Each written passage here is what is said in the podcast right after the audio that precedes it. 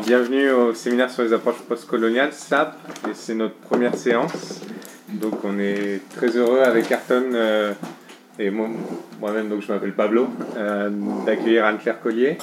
Euh, il y a aussi Léonard Colomba-Pétain qui participe à l'organisation de ce séminaire. On est trois doctorants en première année, mais là actuellement il est au, au Niger pour son terrain, donc il ne va pas pouvoir être avec nous aujourd'hui. Et le séminaire est sous la responsabilité scientifique de, Frédéric Ramel qui nous rejoindra par la suite. Euh, alors, donc euh, tout d'abord, on voulait euh,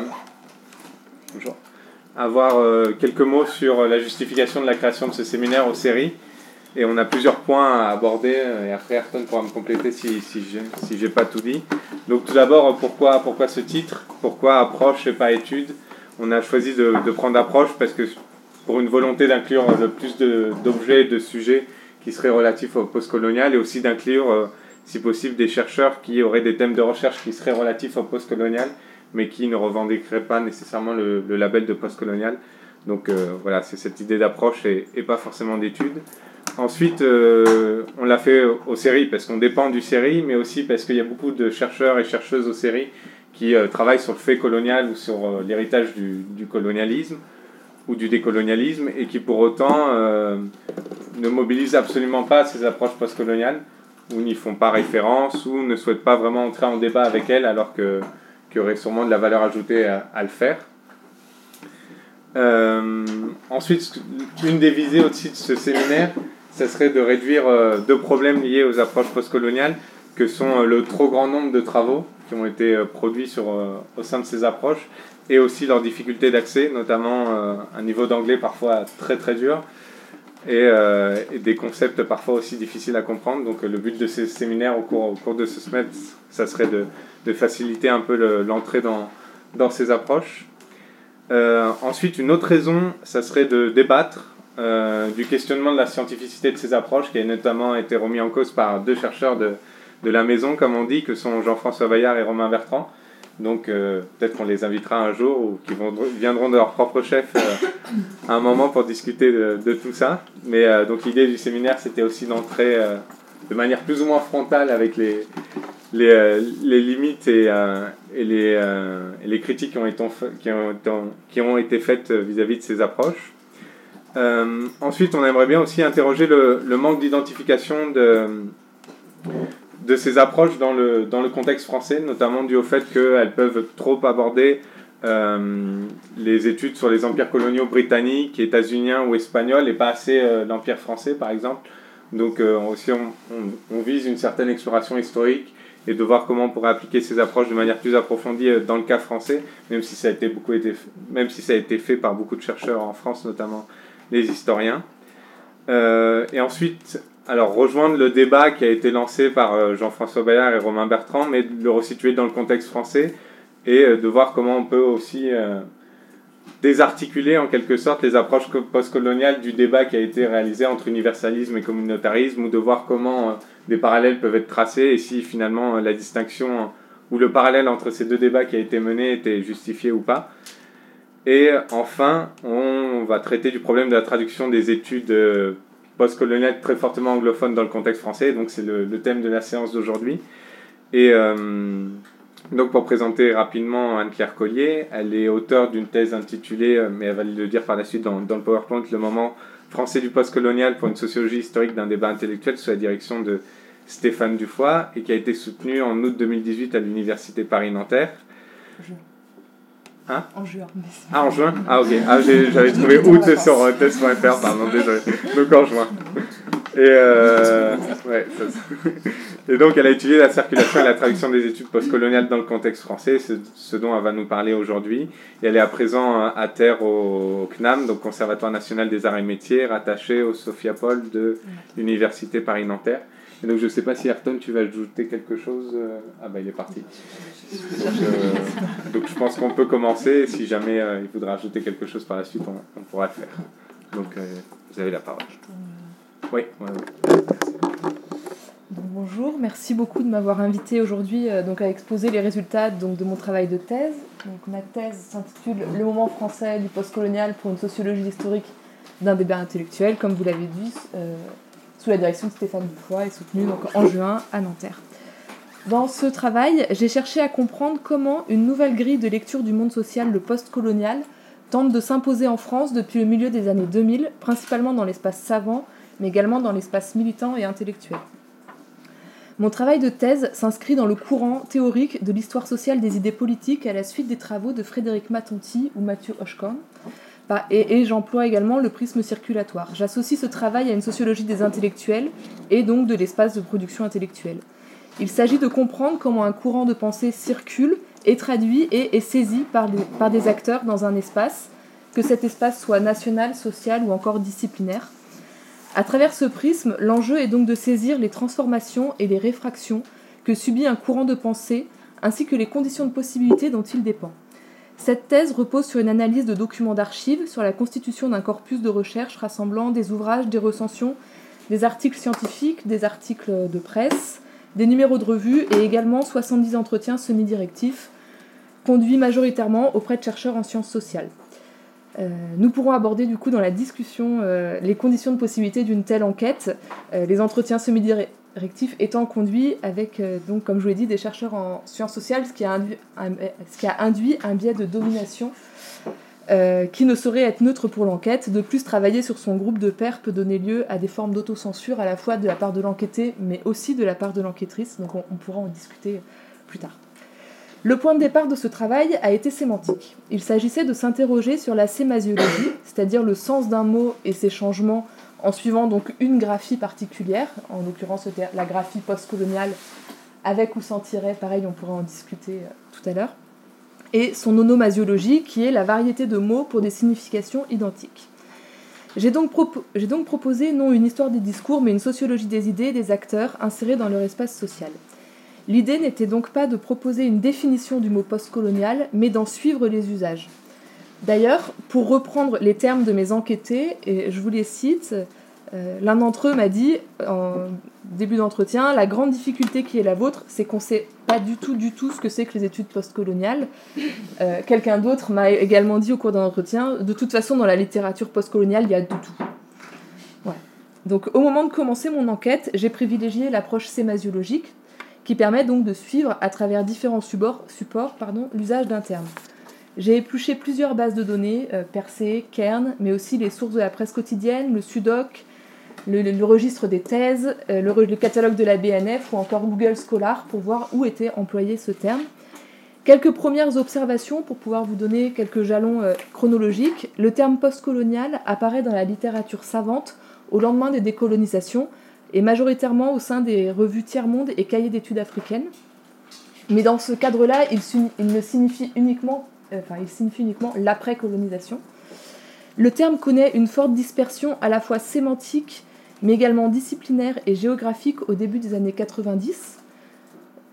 Euh, donc par exemple par géographique, j'entends qu'avant les années 90, il était surtout appliqué à l'Afrique, par exemple, dans le cadre des, des articles dans les cahiers d'études africaines, et après on le retrouve appliqué certes à l'Afrique, mais également par exemple aux anciens pays de l'ex-URSS ou encore à la France.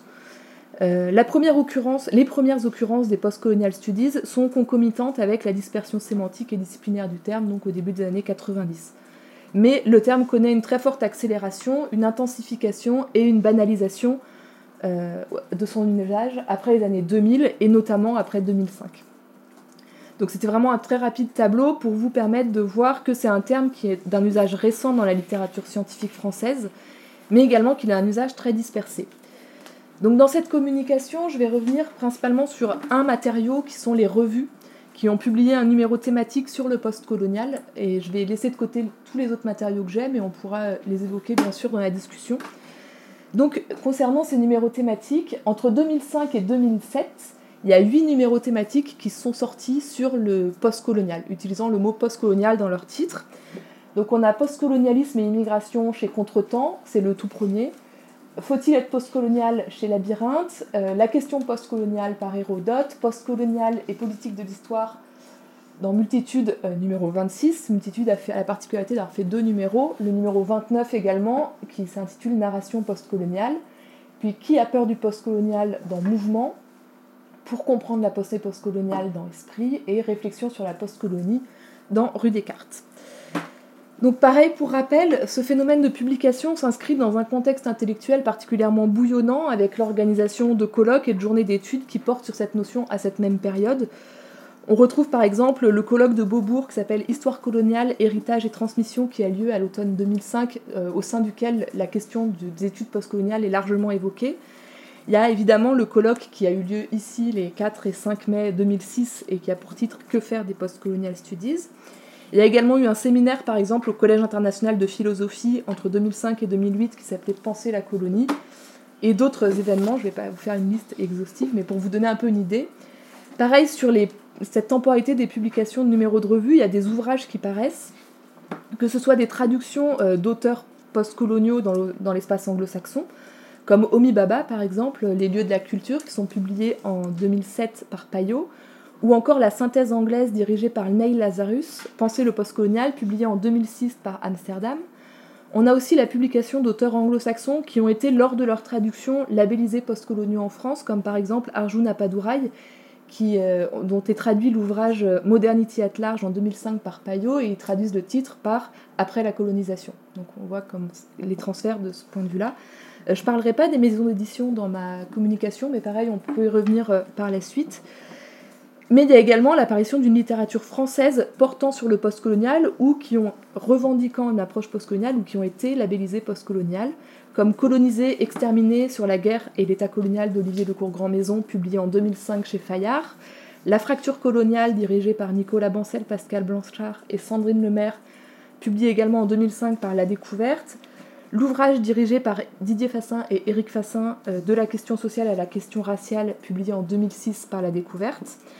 Il y a également la réédition et le changement d'éditeur de l'ouvrage d'Achille Membe de la Post-Colonie, qui était précédemment publié par Cartala, qui est réédité par La Découverte, encore une fois, en 2005. Et il y a également, par exemple, cette chronologie, la publication d'un ouvrage plus, critique, celui de Jean-Loup Hamsel, L'Occident décroché, enquête sur les postcolonialismes, qui lui est paru en 2008.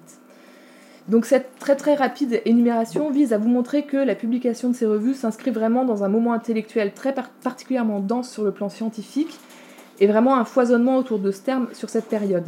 Évidemment, cette euh, euh, intensité intellectuelle ne s'arrête pas euh, à la fin des publications des numéros de revue. Il y a énormément d'autres ouvrages, d'autres numéros de revue, d'autres colloques qui ont lieu par la suite. Mais aujourd'hui, pour la cohérence un peu de mon propos, je me suis arrêtée sur ce matériau. Alors pourquoi, pourquoi les revues et pourquoi il me semble que c'est un objet particulièrement intéressant pour cartographier une circulation des savoirs? Il y a plusieurs intérêts, plusieurs avantages à travailler sur une revue. S'arrêter sur les revues est intéressant car elle constitue vraiment un entre-deux euh, entre le livre publié d'une part et la réaction euh, journalistique d'autre part. Il s'agit à la fois d'un entre-deux temporel mais aussi d'un entre-deux théorique puisque le passage en revue est un moment particulier où il y a une multiplicité de voix et d'hypothèses qui sont avancées. Elle participe ainsi à l'ouverture de débats en proposant parfois des positions contradictoires et des voix divergentes euh, au sein d'un même numéro, et donc elles peuvent être euh, considérées comme un indicateur des transformations subies euh, par les reconfigurations conceptuelles. Elles apparaissent alors, selon les termes de Rémi Riffel, comme des laboratoires d'idées ou des rampes de lancement. Sur le plan de l'analyse, les revues peuvent également être considérées comme des lieux de socialisation intellectuelle. Donc, dans le cadre de l'étude d'une circulation internationale des idées, c'est intéressant puisqu'on peut voir où se forment ces micro-sociétés et on peut voir aussi l'entrelacement de réseaux souvent informels par lesquels circulent les idées ou les théories. Euh, les revues sont également un moyen de médiation entre plusieurs espaces sociaux, et notamment dans les revues qui nous intéressent, entre l'espace savant, l'espace intellectuel et l'espace politique, et donc constituent ainsi des lieux de passage et de traduction, dans le sens du mot traduction, de déplacement en fait. Enfin, sur un plan plus méthodologique, l'étude des revues est, à mon sens, très intéressante puisqu'elle permet de concilier approche qualitative par un travail sur archives, par exemple, ou des entretiens, mais également un travail plus quantitatif avec pourquoi pas la mise en place d'analyses de réseau ou d'analyses lexicométriques. Donc dans le cadre de ma thèse, j'ai fait le, choix de travailler sur ces numéros de revue dans une triple dimension. Tout d'abord, chaque numéro était réinséré dans l'identité de la revue. Pourquoi cette revue euh, publiait ce numéro? Ce qui a nécessité donc un travail sur les publications antérieures. Ensuite, j'ai fait un travail sur euh, le numéro en lui-même, donc euh, qui le coordonne, quels sont les auteurs qui participent, comment s'est fait la mise en place de ces numéros. Et enfin, dans une dimension que j'aborderai peut-être moins aujourd'hui, mais dont on pourra discuter, qui est euh, la, dynamique de l'espace des revues intellectuelles en lui-même, en fait. Les revues s'observer les unes les autres et publier les, aussi les unes par rapport aux autres dans une logique à la fois de proximité, mais aussi de distance et parfois de concurrence. On pourra y revenir. Donc, mon premier travail a été de faire, non, dans l'analyse, un recensement des occurrences du terme post-colonial qui permet un peu de préciser le contexte d'utilisation au total, sur les numéros thématiques, on retrouve 703 occurrences du terme postcolonial ou de ses dérivés comme postcolonialisme ou postcolonie ou postcolonie, et 122 mots associés. J'ai ainsi, euh, au cours de mon analyse, formé 5 euh, sous-catégories qui m'ont permis de tracer des frontières et tenter un peu de cartographier l'usage euh, de ce terme. Alors, c'est des catégories que j'ai construites au cours de mon analyse. La première catégorie, c'est un usage qui ferait référence aux postcolonial studies, donc là, j'ai regroupé tous les mots euh, proches liés qui étaient approche, critique, démarche, étude, paradigme, théorie, réflexion, courant, discours. Une lecture qui serait plus politique liée aux enjeux français, à travers les termes communauté, génération, France, identité, immigration, migrants, minorité, racisme, société. Une catégorie qui recouvre la notion de temporalité, avec époque, contexte, moment, période, phase, processus, temps une autre catégorie qui rassemble les références littéraires avec écriture, écrivain, narration, lexique, littérature, vocable, texte, syntagme, registre. Et enfin, un vocabulaire avec une prédominance géopolitique avec les termes comme gestion, indépendance, relation, ville. Euh, l'observation de la fréquence d'utilisation du terme postcolonial et où ce terme est utilisé est intéressant pour expliciter le rapport euh, des revues à ces objets. Par exemple, si on prend euh, le numéro de multitude, narration les deux numéros, narration postcoloniale et politique de l'histoire, on voit que dans narration postcoloniale, finalement, il n'y a que 19 fois le mot postcolonial qui est utilisé, dont 17 fois dans l'édito de la revue. Et euh, pour euh, politique de l'histoire, c'est 64 fois. Alors que toutes les autres revues ont un usage de ce terme qui est entre 91 et 147 fois, donc beaucoup plus intense. Donc comment comprendre euh, ce faible recours au terme? En fait, quand on analyse les articles, dans ces deux numéros, il y a vraiment une volonté de la traduction des auteurs américains ou indiens reconnus comme faisant partie de ce courant de pensée. Donc par exemple, on va retrouver un article d'Omi Baba ou euh, un article de Gayatri Chakraborty Spivak, qui eux-mêmes n'emploient pas le terme dans leur publication, euh, mais ça ne veut pas dire que ces revues ne portent pas sur cet objet.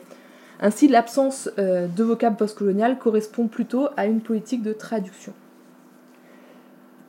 Alors du coup j'ai euh, fait un tableau qui reprend dans chaque revue quelles sont les catégories euh, les plus euh, utilisées pour un peu dégager des tendances. Tout d'abord il y a deux pôles qui apparaissent. D'un côté des revues pour lesquelles il y a un rapport à la théorie qui est plutôt faible et de l'autre plutôt plus important. Donc dans ces revues j'ai rassemblé Contretemps, Mouvement Hérodote et Rue Descartes et de l'autre celles qui s'appuient à nombreuses reprises sur la théorie on retrouve plutôt Multitude, Labyrinthe et Esprit. Du coup, dans ce tableau, j'ai enlevé le numéro de multitude numéro 29, qui avait que 19 occurrences, parce que c'était pas euh, du tout euh, représentatif d'avoir que 19, de faire des statistiques sur 19 euh, termes. Pour contretemps et mouvement, la catégorie d'analyse qui revient le plus fréquemment est celle du débat politique français, à plus de 30%, respectivement 34,8 et 33,6%. Euh, la revue Hérodote adopte une stratégie assez différenciée puisque contrairement à toutes les autres revues, du coup elle est un peu à part dans l'analyse. Euh, le, coordinateur du numéro n'a fait appel qu'aux membres du comité de rédaction. Donc du coup c'est l'usage du terme et les articles sont assez différents, j'y reviendrai. Les revues Labyrinthe, Esprit et Multitude utilisent majoritairement le terme dans le cadre d'une réflexion théorique, avec plus de 60% des occurrences et jusqu'à 73,5% pour Multitude numéro 26. Néanmoins, l'observation précise des termes associés est intéressante. En effet, pour la revue Multitude, les deux principales occurrences sont théorie et critique. Pour labyrinthe, il s'agit de théorie et étude, alors que pour esprit, c'est le mot pensée qui domine euh. Cette observation traduit des positions différenciées entre les revues et les définitions adoptées par les auteurs des articles. Par exemple, l'usage du terme pensée pour euh, esprit découle directement de l'entretien d'Achille Membe, qui est un peu la pierre angulaire de ce numéro de revue, dans lequel lui euh, prend ses distances avec les termes de théorie et d'étude pour privilégier le terme de pensée postcoloniale, puisqu'il explique qu'il y a une trop grande hétérogénéité entre les auteurs qui se revendiquent ou qui sont assignés à cette, à cette école, donc il veut utiliser que le terme pensée. Enfin, cette première photographie peut être précisée par un dernier élément qui est est-ce que les auteurs traduisent études postcoloniales ou est-ce qu'ils disent euh, postcolonial theory quand ils écrivent? Pourquoi certaines revues euh, privilégient le recours à la langue anglaise et d'autres non? Euh, Et qu'est-ce que ce choix révèle? Ce recours à la non-traduction est particulièrement prégnant pour la revue Labyrinthe, dans lequel, au sein de tous les articles, ils utilisent que postcolonial theory et ils traduisent jamais par études postcoloniales. Il y a un autre article donc du coup, pour les auteurs de Labyrinthe, l'absence de, traduction est vraiment un parti pris, puisque leur idée, c'est de mettre en évidence un capital linguistique particulier, et surtout, ils revendiquent par rapport à toutes les autres vues, ils se mettent un peu en retrait et disent qu'eux ont une scientificité et une vraie connaissance des auteurs et, euh, et, les ont vraiment lus. Donc c'est vraiment par distanciation avec les autres vues. Euh, ce panorama peut être complété par quelques éléments aussi sur les auteurs des articles, puisque là on a regardé principalement euh, l'usage du mot. Donc qui sont les, les auteurs? Euh, Alors très rapidement en termes de genre, je ne vais pas développer du tout, mais là ça permet de voir qu'il y a une majorité, en plus ça a sauté, il y a une majorité d'hommes qui contribuent aux articles, on pourra revenir après sur la place des femmes dans l'université, etc. C'est pas l'objet de la communication. En second lieu, je me suis intéressée au statut des rédacteurs. Donc à chaque fois, j'ai codé ce que les rédacteurs avaient renseigné euh, au moment de l'écriture de l'article en fait dans leur statut. Euh, donc on peut voir qu'ils euh, appartiennent quasiment tous au monde universitaire, sauf pour la revue Contretemps qui sollicite quelques militants, et le numéro 29 de Multitude qui laisse une large place dans ses colonnes à des artistes, écrivains ou poètes. De plus, euh, les revues Contretemps, Multitude et Labyrinthe font également appel dans une proportion plus importante à des non-titulaires de l'enseignement supérieur et de la recherche. La question du statut dans le monde universitaire, la question du statut dans le monde universitaire peut traduire deux choses. Il peut s'agir d'une part d'une différence de génération, donc c'est des gens plus jeunes qui écrivent, les non-titulaires étant plus jeunes, et d'autre part ça peut aussi correspondre aussi à une forme de marginalisation. Euh, ensuite, j'ai renseigner l'éventail des appartenances disciplinaires, pareil, revendiquées par les auteurs. L'appartenance disciplinaire est relativement vaste, avec un total de 14 disciplines différentes. Il apparaît néanmoins une surreprésentation des sciences sociales, avec l'histoire, la science politique, la sociologie et la géopolitique. Cela s'explique par plusieurs facteurs, tout d'abord par l'identité des revues qui font ces numéros thématiques, euh, par l'identité des coordinateurs qui ont souvent euh, recours à leur euh, réseau personnel, et enfin par le fait aussi que les études postcoloniales peuvent être qualifiées à la suite de Eric Maigret de no man's land disciplinaire, c'est-à-dire qu'on ne sait jamais vraiment dans quelle discipline les catégoriser. pareil, on pourra revenir sur la question disciplinaire plus tard. Enfin, j'ai également renseigné les lieux d'exercice des auteurs. Donc là, j'ai pas pris le pays d'origine, j'ai vraiment pris le pays dans lequel la personne était en fonction au moment de la rédaction de, l'article. Euh, donc par exemple pour la revue Hérodote, qui a publié majoritairement des géopolitistes, comme on pouvait le voir sur la slide d'avant, l'origine géographique est majoritairement euh, nationale. Donc comme je vous l'ai dit, ça s'explique par le comité de, rédaction. Pour le numéro de la revue Mouvement, c'est celui qui est le plus cosmopolite au final, avec huit origines, euh, origines nationales différentes, euh, hors de France. Et la revue Descartes, elle, sollicite majoritairement des auteurs originaires d'Algérie et de Tunisie. Euh, on y reviendra. Ce tableau dressé permet donc de voir qu'il y a euh, une grande diversité à la fois dans les appartenances disciplinaires, dans les thématiques associées, etc. Ce qui m'amène à poser la question de la définition du terme postcolonial dans ces revues. Et donc on va prendre un peu, à partir de l'étude des éditos, quelle est la définition qui va organiser ces numéros. Alors si je commence par Contretemps, alors Contretemps c'est le tout premier numéro publié, mais c'est aussi le seul qui, n'a pas d'édito en fait. Donc il n'y a pas de définition. Donc j'ai repris un extrait d'entretien euh, réalisé avec Sabri Chiari dans lequel il explique euh, ce qu'il entendait par ce terme. Donc il dit L'idée m'est venue de proposer ça à contretemps, juste après que l'on ait lancé l'appel des indigènes de la République. C'était justement un point aveugle des travaux de recherche dans les courants marxistes, et donc il y avait en quelque sorte un besoin dans la revue Contretemps. Maintenant, il faut dire qu'à l'époque où, j'ai proposé ce dossier, je n'y connaissais rien au Postcolonial Studies, mais en même temps, j'étais convaincue qu'on devait y trouver quelque chose d'intéressant pour nous. Je dois préciser que dans la mesure justement où je n'avais aucune idée de ce qu'étaient les études postcoloniales, mon idée était également de concevoir un dossier qui illustre la démarche qui était contenue dans l'appel des indigènes définie en quelque sorte par trois axes articulés qui, pour nous, définissaient le caractère colonial de la République, son passé colonial, le rapport à l'immigration issue des anciennes colonies et le rapport à ces colonies actuelles, les dom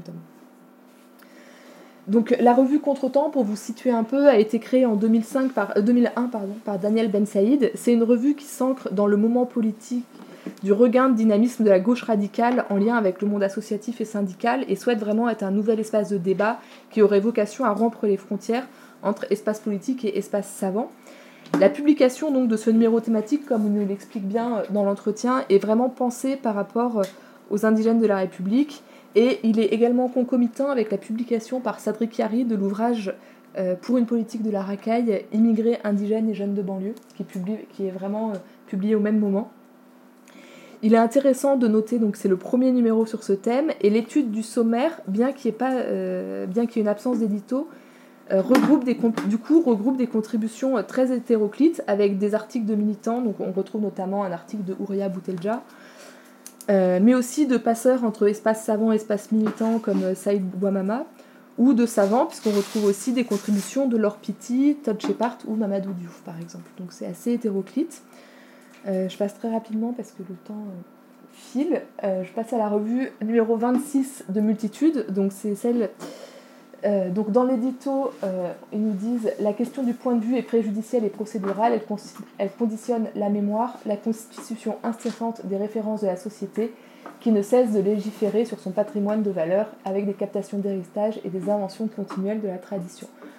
Donc ce numéro de multitude euh, est dirigée par Yann Moulier-Boutan et Jérôme Vidal. La revue Multitude, elle, est créée en 2000 et elle s'inscrit vraiment. Euh, elle fait suite en fait à la revue Future antérieure euh, fondée par Antonio Negri. Et en la fondant, il y a vraiment une, idée de réconcilier, le mouvement opéraïste italien avec la French Theory. Entre 2005 et 2008, la revue est distribuée par les éditions Amsterdam, d'où le fait que Jérôme Vidal dirige ce numéro. Euh, Jérôme Vidal, qui est le fondateur des éditions Amsterdam, pour euh, ceux qui ne le savent pas. Ce numéro s'inscrit dans la continuité du questionnement sur le multiculturalisme blanc, présent dès le, premier numéro de Multitude, et également dans ce qu'ils appellent la raison métisse. Dans l'édito, euh, les deux auteurs insistent sur la traduction, donc ce qui peut être mis en, vraiment en lien avec l'identité du coordinateur Jérôme Vidal, et le numéro regroupe du coup des traductions d'auteurs anglo-saxons et des articles d'auteurs français euh, qui articulent les thématiques de la mémoire coloniale, de la race et du genre, notamment par le prisme de l'invisibilité. Donc on retrouve des contributions d'Éric Fassin, d'Olivier Lecourt-Grand Maison, par exemple. Le numéro 29 euh, de Multitude, quant à lui, euh, s'inscrit vraiment dans une réflexion sur la traduction et, porte, le, dans la continuité de publications qui ont déjà eu lieu sur le féminisme queer, qui pose la question vraiment de l'intersectionnalité. C'est un des seuls numéros qui porte vraiment euh, cette question. Euh, le numéro se veut comme une pratique postcoloniale de la pensée et il est notamment dirigé par la socio-économiste Antoniella Corsani qui milite au sein des mouvements altermondialistes et féministes. Et ce qui est intéressant en termes de trajectoire pour ce numéro, c'est que par exemple, elle, elle découvre le questionnement postcolonial dans la revue italienne Dérivé et Aprodi, euh, questionnement qu'elle associe directement du coup à la pratique féministe et au questionnement féministe. Et du coup, euh, un peu aussi par provocation, euh, lors de l'entretien, elle m'explique que c'était essentiel de faire un numéro, de refaire un numéro de multitude sur le postcolonial, parce que le premier n'avait été fait que par des hommes, et donc dans celui-là, la voix des femmes va être beaucoup plus entendue. Et donc dans ce numéro, ils définissent le postcolonial comme le symbole de la persistance de la condition coloniale dans le monde global contemporain, narration postcoloniale comme autant de stories qui, qui déstabilisent nos certitudes quant à la mémoire occidentale. Postcolonial recouvre toutes les tentatives pour échapper partout où elles existent aux hiérarchies. Et un peu plus loin, ils écrivent ou encore post semble donc être la continuité de anti, mais avec d'autres moyens. Euh, j'en viens au numéro de mouvement. Donc mouvement euh, dans son édito Mouvement, juste rapidement, donc, créé en 98 par Gilbert Wasserman dans la continuité de la revue M, mensuel Marxisme Mouvement. Donc là encore, on est vraiment dans une revue qui est dans le renouveau critique euh, de la gauche critique. La revue est faite en partenariat avec les éditions La Découverte et son directeur euh, François Gès qui joue un rôle très important dans son développement, au-delà de la logistique euh, de distribution, on voit une forte circulation des auteurs en fait entre mouvement et la découverte. ce numéro s'inscrit explicitement dans les débats sur le communautarisme, donc on peut peut-être lire l'édito. Alors qui a peur du postcolonial? La décolonisation n'est pas terminée, nous le savons, c'est le principal message porté par le postcolonial. Penser la France postcoloniale, c'est précisément repolitiser ses identités, s'attacher à leur conflictualité pour construire leur convergence. Ce numéro est donc une critique radicale qui invite à déconstruire nos structures de pensée et d'action pour les débarrasser du pli colonial sur lequel se fondent le racisme et les discriminations aujourd'hui. Donc ce numéro vraiment s'inscrit dans les débats sur communautarisme et multiculturalisme français. La mémoire coloniale et la question de l'Algérie sont très présentes dans l'identité de la revue puisque le tout premier numéro euh, de la revue porte sur la relation entre la France et l'Algérie. Le numéro 4, dirigé par Patrick Simon, s'intitulait Le modèle français euh, de discrimination, fait déjà apparaître un lien entre racisme et discrimination et ce qu'il appelait le retour ravageur du refoulé colonial. Ils inscrivent ce numéro aussi dans la nécessité de créer des statistiques ethniques dans la continuité de position déjà adoptée par Patrick Simon euh, au milieu des années 90 sur ces questions. Euh, d'autres numéros traitent également de la France-Afrique, de la place de la religion musulmane, mais également des émeutes, et surtout le numéro 38 qui est publié peu de temps avant, euh, pose la question de la politique républicaine de l'identité, et il est également coordonné par Patrick Simon et Sylvia Zappi. Donc il y a vraiment la question de l'universalisme républicain à l'aune de des diverses identités. Euh, ce numéro-là, sur le post-colonial, est coordonné par cinq personnes qui viennent d'horizons assez diverses, mais se rencontrent à la croisée de différentes thématiques que sont le rapport à l'histoire, les notions d'intégration, de discrimination, de racisme et enfin la place du colonial dans l'espace politique. Il s'agit donc de Patrick Simon, de Jim Cohen, d'Elsa Dorlin, de Malika Rahal et de Dimitri Nikolaidis. Ils ont des trajectoires et des appartenances disciplinaires assez différentes, ce qui explique la grande diversité des auteurs sollicités. Euh, l'édito, intitulé, euh, comme on peut le voir, Le tournant postcolonial à la française, traduit vraiment une volonté d'adapter un corpus spécifique, le postcolonial, à une situation politique très précise, la France. Concernant ces trois revues, pour faire un premier euh, petit point, on observe qu'il y a une grande proximité dans le traitement du postcolonial, qui se situe dans une logique de réévaluation politique. Elle revendique toute une logique de diffusion de ces théories au-delà de la sphère savante. Euh, néanmoins, euh, multitude et contretemps font appel à des gens qui sont hors de l'espace savant, mouvement ne le fait pas. De plus, il faut souligner qu'il y a vraiment une très forte proximité euh, entre, ces revues, entre ces revues, que ce soit dans les comités de rédaction, par exemple Philippe Corcuff, qui est membre fondateur de Contretemps, participe aussi au comité de rédaction de Mouvement, ou par exemple Patrick Simon également est dans les deux comités de rédaction à cette époque. Et euh, également dans les auteurs sollicités, par exemple Elsa Dorlin, qui dirige le numéro de Mouvement, euh, propose une contribution, enfin, à un article dans, dans le numéro de Contretemps. Donc il y a vraiment une forte circulation euh, des auteurs au sein de ces espaces. Ce qui m'amène à vous parler de la revue Rue Descartes. La revue Rue Descartes, elle, a été créée en 91 et rattachée au Collège international de philosophie. Et en fait, c'est un peu le support des séminaires du Collège international de philosophie, sur leur support de diffusion. La définition là, est légèrement différente.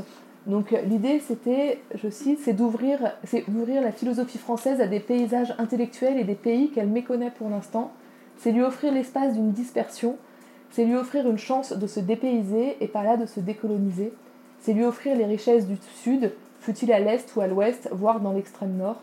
Changer d'objet, changer de champ, c'est aussi changer de langage. L'enjeu est ici d'inventer en produisant de nouvelles théories et de nouvelles théorisations. Euh, l'italique est de son d'origine.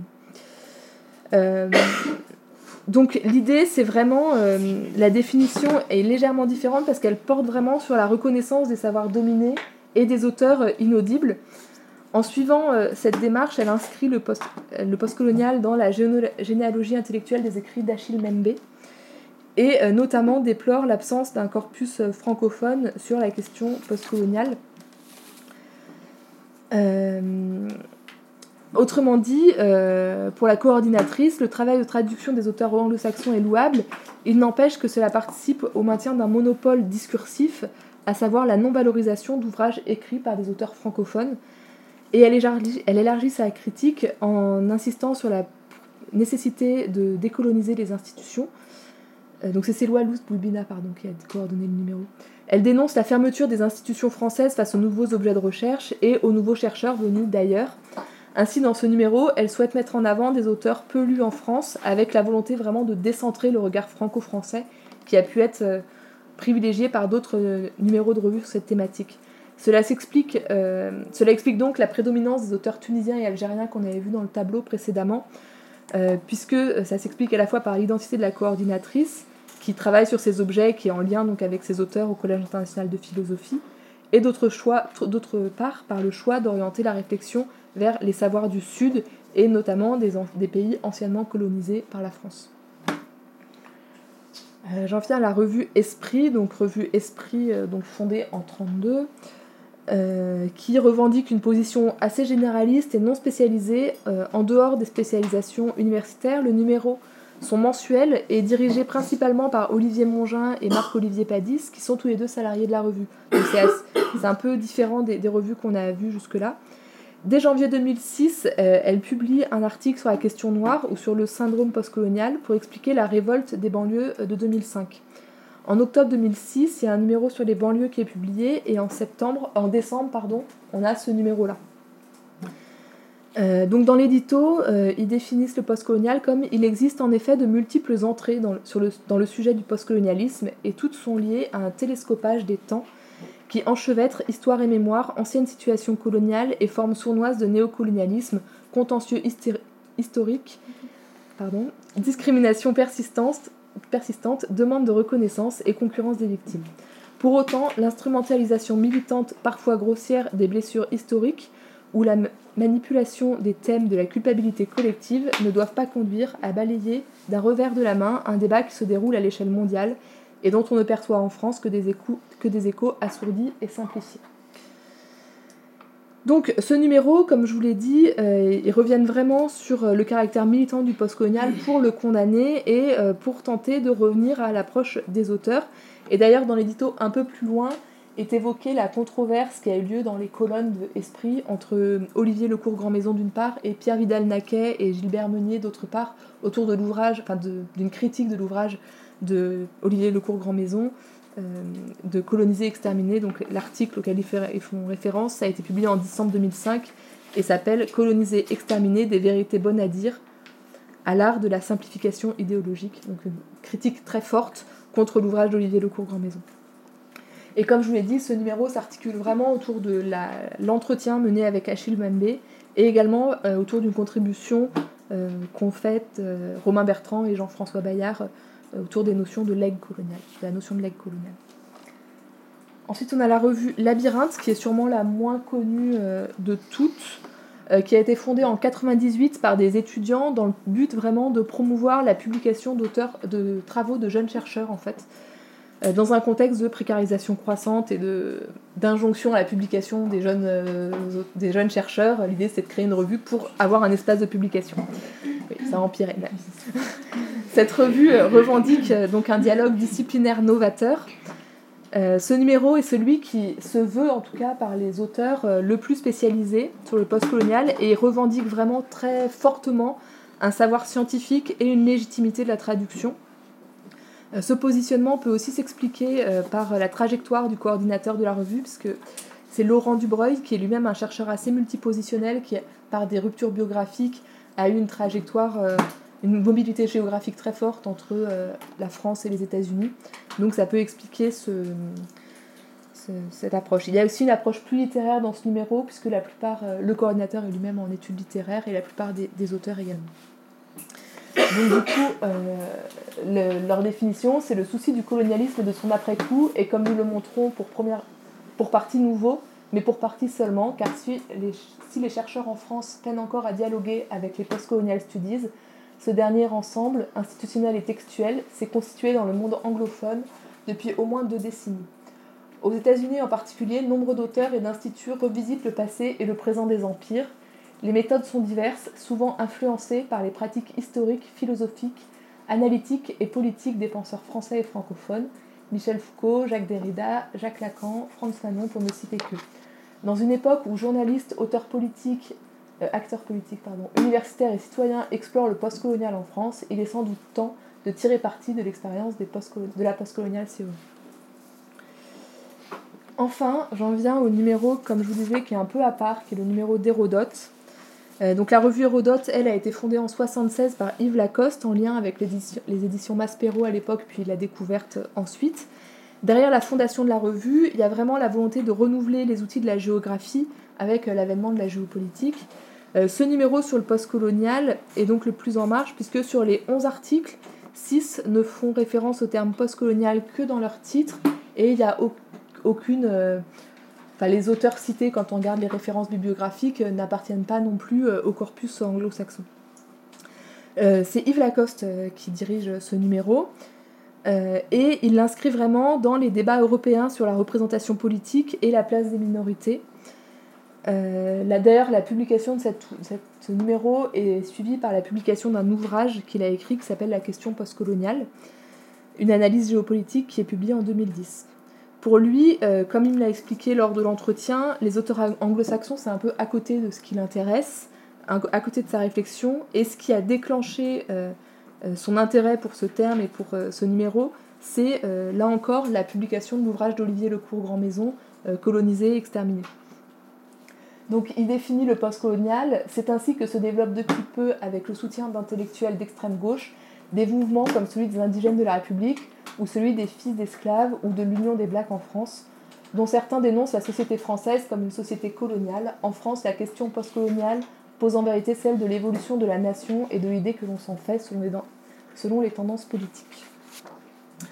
Donc finalement, à travers toutes ces définitions, j'espère que vous n'avez pas trop assommé avec euh, l'ensemble de ces définitions, on peut voir des positionnements euh, différenciés euh, mais qui peuvent s'expliquer par des généalogies intellectuelles différentes qui parfois s'entremêlent, parfois se confondent et parfois s'opposent. Donc la première euh, généalogie intellectuelle pourrait être euh, qualifiée de réévaluation des savoirs du Sud.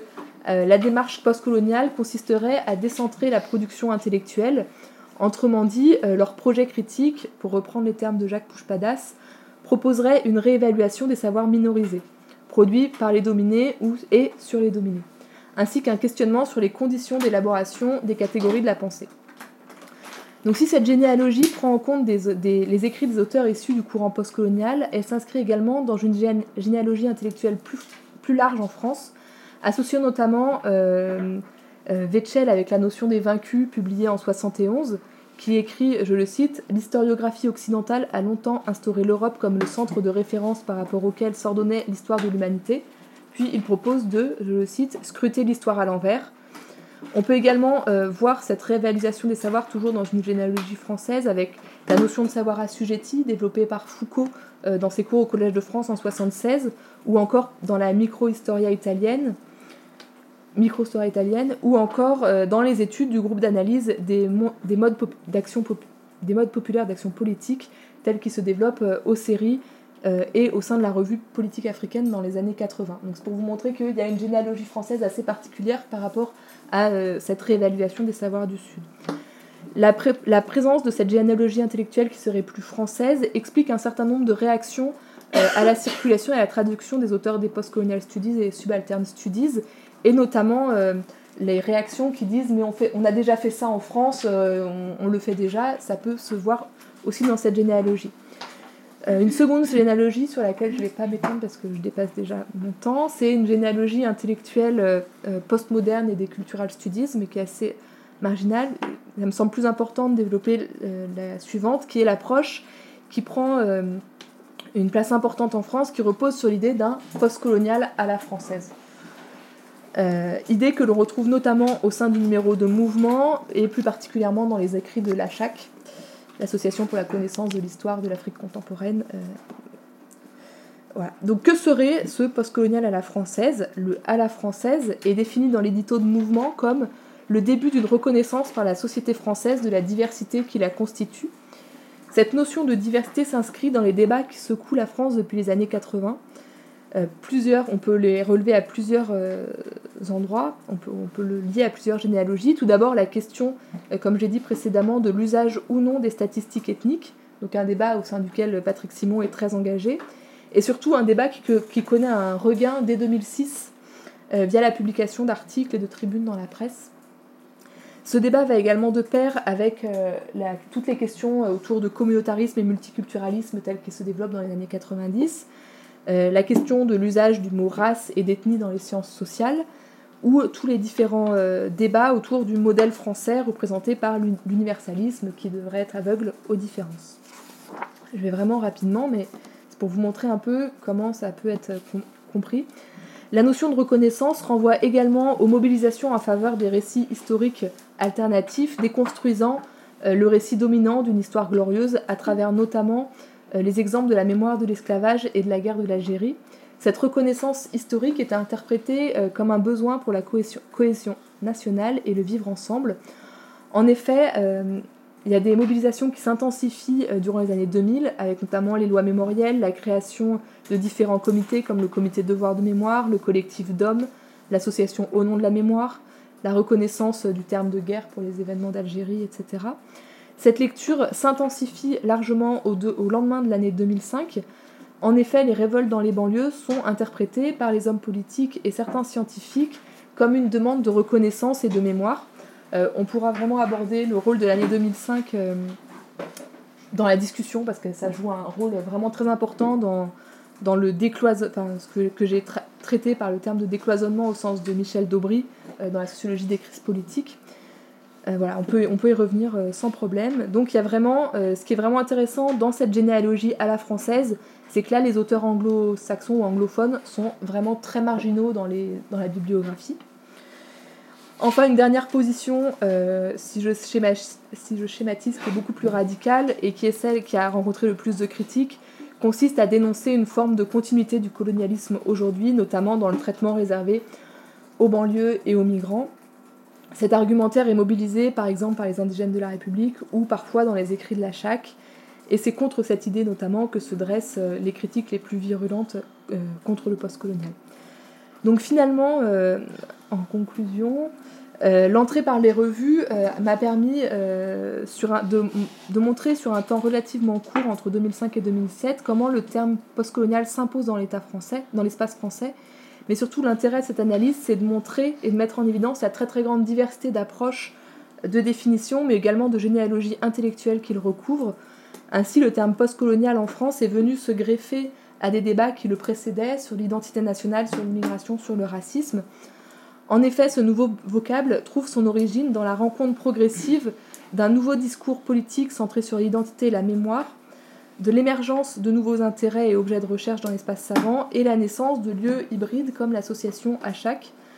À partir de l'année 2005, cette grille gagne en visibilité et la grille postcoloniale constituerait pour certains un nouvel outil d'analyse du monde social.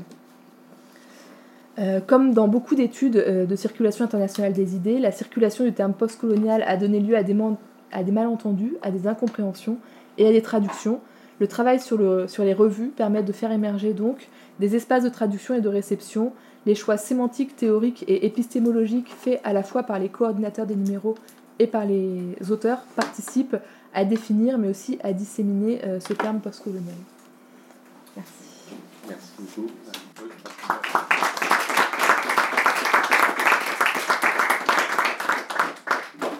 Merci beaucoup pour cette présentation. Donc on a deux responsables qui sont arrivés en cours de route. Euh, bonjour Ansel et Ayrton. Est-ce que vous voulez euh, prendre la parole brièvement pour... Euh, ok. Bon. alors, je, vous propose de faire juste un, un, retour, enfin pas un retour, mais juste vous poser deux questions très brèves sur votre travail. Et après ouvrir la salle puisqu'on est beaucoup, donc je pense qu'il y aura beaucoup de questions. Juste une question technique avant, est-ce que vous voulez que j'ouvre la fenêtre? Ouais. Merci.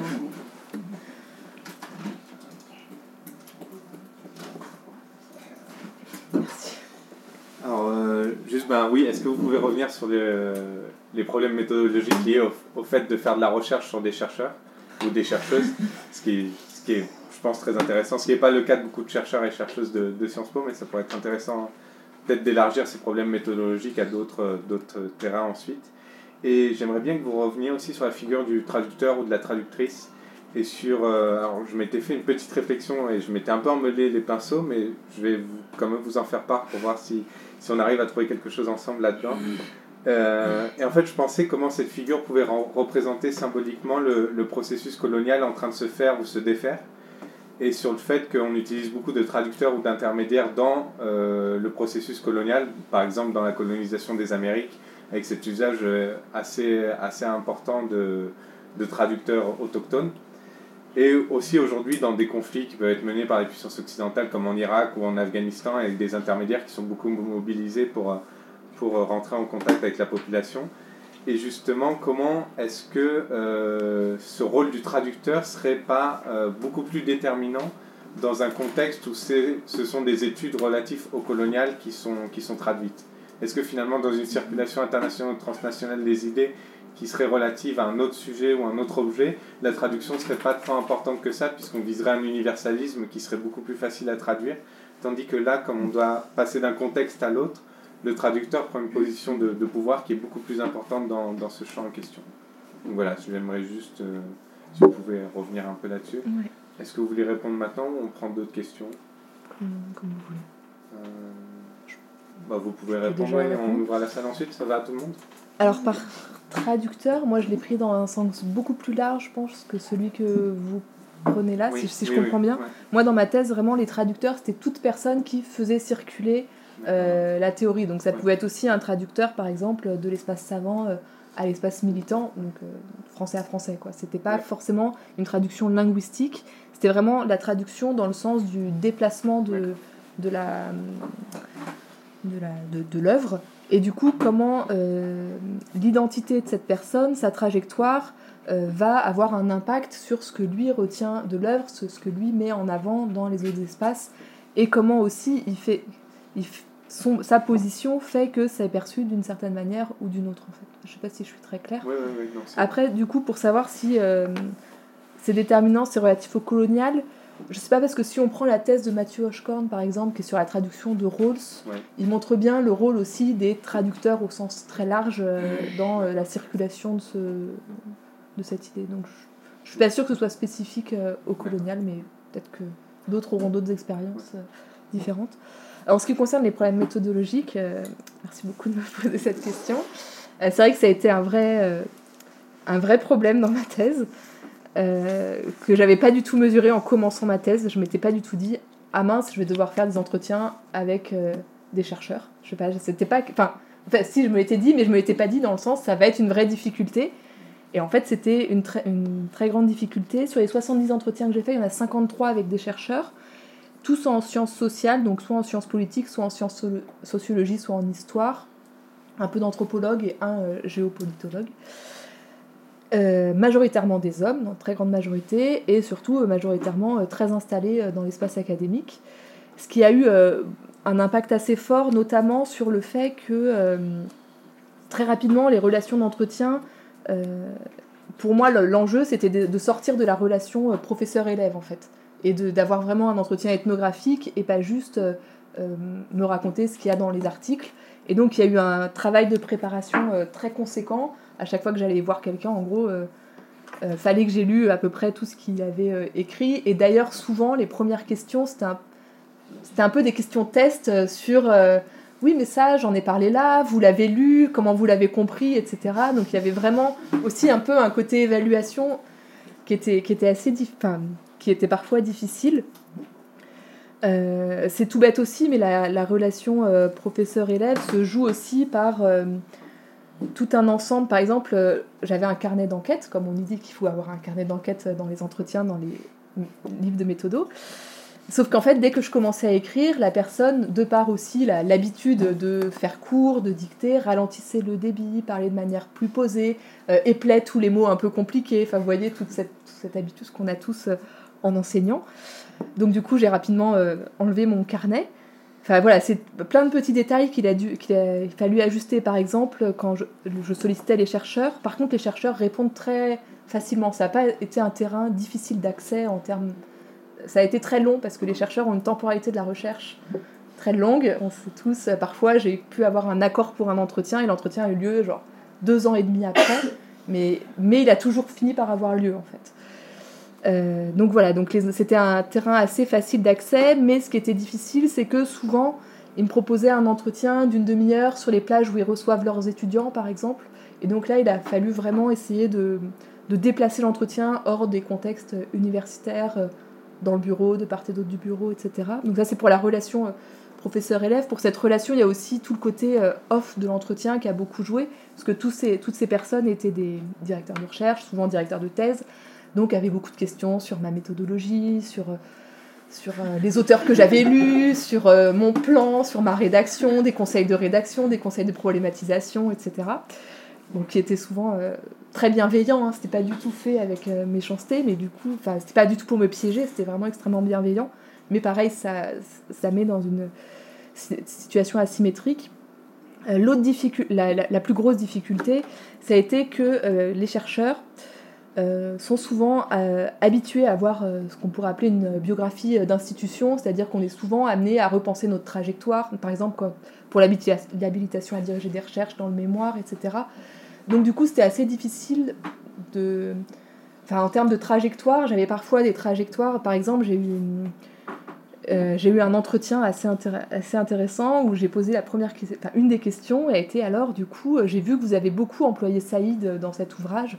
À quel moment vous avez été amené à lire euh, Édouard Saïd Et là la personne a fait une réponse de 43 minutes qui repart de son enfance jusqu'à sa lecture de Saïd, effectivement en fin de réponse, avec c'était impossible de, couper cette personne. Mais du coup, c'est assez compliqué parce que tout était parfaitement linéaire. Et c'est assez difficile d'obtenir de chercheurs euh, une trajectoire euh, comme ça. Donc du coup, derrière, c'est très extrêmement difficile de la déconstruire pour reconstruire autre chose en fait. C'était vraiment, euh, vraiment compliqué. ce qui était par contre très intéressant, c'est que les chercheurs sont extrêmement habitués à parler en, public. Donc il y avait une forte maîtrise de la parole et dans les entretiens, on voit par moments des décalages, des glissements de registres linguistiques, notamment quand on parle par exemple de, de séminaires un peu mouvementés, par exemple, on voit un, glissement dans le registre, et là tout de suite, ils se prennent en disant, enfin ça, euh, vous, ne l'écrivez pas, euh, c'est le off de l'entretien, vous ne l'écrivez pas, euh, c'est juste pour vous donner une idée. Ou par exemple, mais ça c'est aussi lié au fait que le monde de la recherche, c'est aussi un tout petit monde d'interconnaissance, et par le fait que j'ai pas j'ai rien rien n'est anonyme dans ma thèse à part la partie méthodologique qui n'y a pas d'impact de savoir le nom. Tous mes entretiens sont il n'y a pas d'anonymat donc du coup, par exemple, j'ai euh, un enquêté qui m'a raconté un séminaire où euh, apparemment euh, la personne s'est fait lyncher. Et donc elle me dit, très énervée, mais je vais vous donner les noms, je peux vous donner les noms des gens qui m'ont agressé, c'est toujours les mêmes, etc.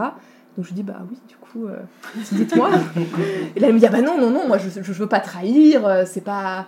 Mais parce qu'il y a aussi cette interconnaissance, au final, en regardant les programmes des séminaires, etc., on, retrouve, on recoupe assez facilement les présences. Et, puis c'était l'intérêt, c'était pas forcément de, nommer les gens, et de, mais ça, montre quand même ce rapport à cette difficulté.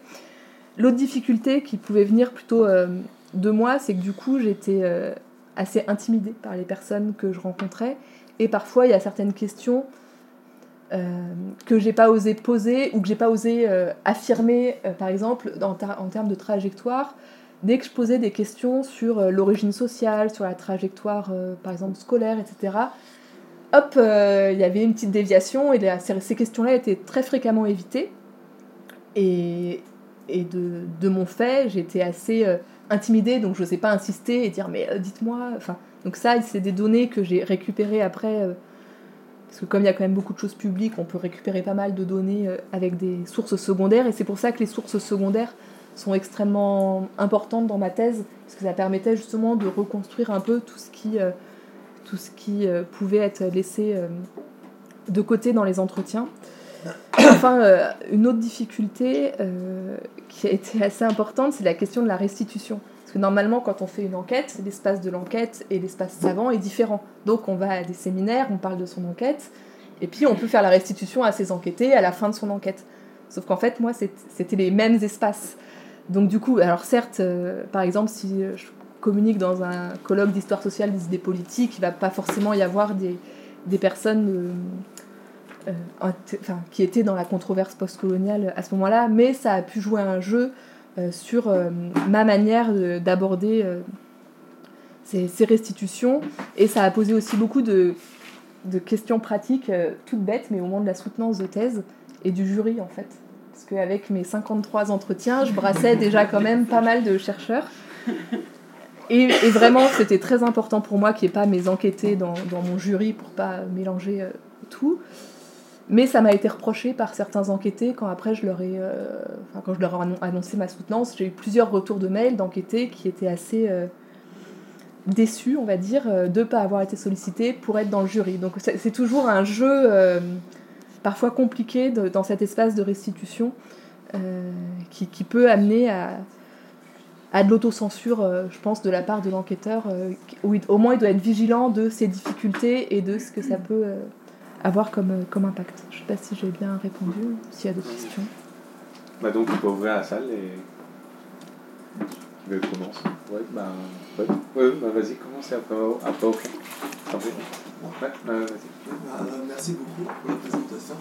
Euh, J'étais assez étonné quand on a vu les différentes définitions, que ça parle beaucoup de recherche, de théorie de savoir, mais très peu, voire pas du tout de l'enseignement en tant que tel.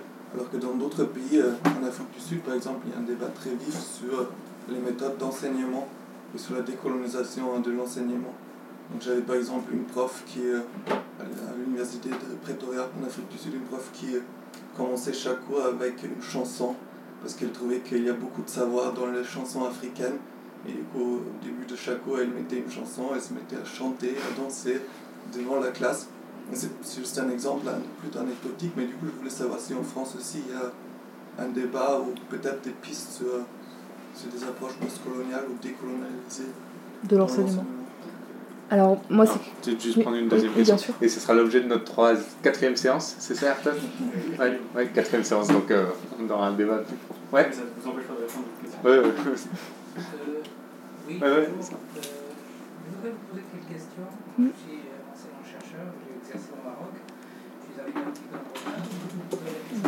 Monsieur, excusez-moi, vous pouvez parler plus fort. Oui, alors euh, j'ai en train de dire que moi j'ai enseigné pendant plusieurs années euh, au Maroc et je m'intéresse à cette thématique. Je suis docteur en sciences de gestion. Et euh, je voulais vous savoir si vous avez croisé dans vos travaux de recherche un grand penseur marocain, spécialiste en prospective, qui avait travaillé justement sur le, un, un de ses livres qui s'appelle Humiliation et certains disent qu'il était le premier justement à parler du postcolonialisme. Et d'ailleurs, dans ses travaux, il parle de répression invisible, postcolonialisme. Mehdi El-Manjra, et donc c'est une sommité connue dans le, le, monde entier, dans les pays africains. Et justement, je voudrais savoir si vous avez, euh, à travers euh, vos recherches, malheureusement il est décédé, donc, euh, il avait abordé justement ces, questions sous l'angle prospectif. Il était membre du Club de Rome, Futurible International, ex-directeur général adjoint à l'UNESCO, et celui qui avait écrit sur la première guerre civilisationnelle lors de l'invasion justement de l'Irak par les, puissances occidentales. Donc ça c'est ma, première question, parce que vous avez cité tout à l'heure des, des chercheurs, j'ai entendu euh, algériens, tunisiens. Et je voulais savoir si dans votre euh, itinéraire en termes de recherche, vous avez croisé justement ce, ce grand nom, euh, parce que quand on interroge les, les, Africains, les, les, Noirs africains, cette personnalité euh, faisait et fait et fera toujours référence. Ça, c'est ma première question. Ma deuxième question, je voudrais savoir, à travers vos recherches, à la lumière de ce qui se passe actuellement, vous savez qu'il y a des, travaux qui font rage. Il y a un, article dans le journal, euh, dans la revue Le, Point, euh, qui a été écrit par 80 euh, intellectuels qui s'inquiètent justement de ce qu'ils appellent le décolonialisme. Ils dénoncent justement un certain nombre de mouvements que vous avez cités tout à l'heure, indigènes de la République, etc. Et il y a un article dans une revue qui s'appelle euh, Courrier de l'Atlas, La pensée postcoloniale, une peur blanche. Donc actuellement, bien évidemment, il y a des inquiétudes pour, ces gens-là qui sont bien évidemment les Finkelkraut et compagnie, et les Badinter qui, qui ont bien évidemment des entrées, ils sont hyper médiatisés, hein, contrairement aux personnes que vous citez, contrairement à ce penseur dont je viens de parler. Donc, est-ce que dans vos travaux, vous arrivez justement à voir euh, euh, la portée de justement ces recherches sur l'actualité? Parce que euh, cette peur blanche s'inquiète justement que maintenant, dans les universités, dans les, centres de, recherche, dans les laboratoires, on ouvre ces grands registres pour montrer la, la France dans sa vraie euh, réalité de colonisation, d'humiliation, pour reprendre le, le, terme de ce grand penseur qui irrigue ma pensée. Et justement, euh, qu'en est-il de, de, de, la portée de, future justement de ces, ces travaux pour changer un peu le regard et apaiser les tensions? Merci. On va peut-être laisser répondre et on prend après ensuite. Merci. Alors, euh, bah déjà, concernant l'auteur, ça, va être assez rapide parce qu'effectivement, non, je ne l'ai jamais croisé dans, dans, mes, dans ce que j'ai pu lire et dans ce que j'ai pu voir. Euh, juste en, termes de précision, je ne l'ai pas dit, mais ma thèse, j'avais mis une borne chronologique aussi. Ça a été un, une des aides pour euh, mes problèmes méthodologiques, c'était de mettre une borne chronologique qui était en 2011. Comme ça, quand j'ai fait mes entretiens en 2014, 2015, 2016, il y avait un, petit recul temporel euh, sur cette borne. Donc voilà, donc peut-être que. Euh, enfin, en tout cas, jusqu'à 2011, c'était pas un auteur présent au sein de, de ces débats. concernant l'enseignement, j'aurais un peu tendance à, à, dire la même chose. En tout cas, dans ces numéros, c'est pas que la question de l'enseignement en termes de pratique de l'enseignement n'est pas euh, abordée. Il y a la question de la décolonisation des savoirs, donc comment réhabiliter des savoirs euh, euh, du Sud, comment leur donner une visibilité. Mais il y a, il me semble, peut-être que d'autres auront d'autres précisions là-dessus, mais il y a cette question de de l'enseignement est assez marginal en fait. C'est pas quelque chose qui va euh, être très présent, enfin très central en tout cas au sein de, si on regarde vraiment la controverse postcoloniale sur l'usage du terme postcolonial. Vous voulez préciser peut-être? Euh, Non, mais il me semble qu'il y a une, une, une, une, enseignante qui a publié un livre sur comment enseigner le fait colonial euh, à l'école en cours d'histoire. Euh, je crois que c'est Laurence de Coq. Mais c'est très récent ça. Mais c'est très récent. C'est l'année dernière, c'est 2018. Ouais, voilà. Mais bon, oui, après, la, la, question, elle fait partie euh, du débat postcolonial euh, français, je pense, comme dans tous les, ah, les, oui. les, pays qui sont confrontés politiquement à cette question. Mais euh, est-ce que dans la recherche, c'est abordé et central? Forcément.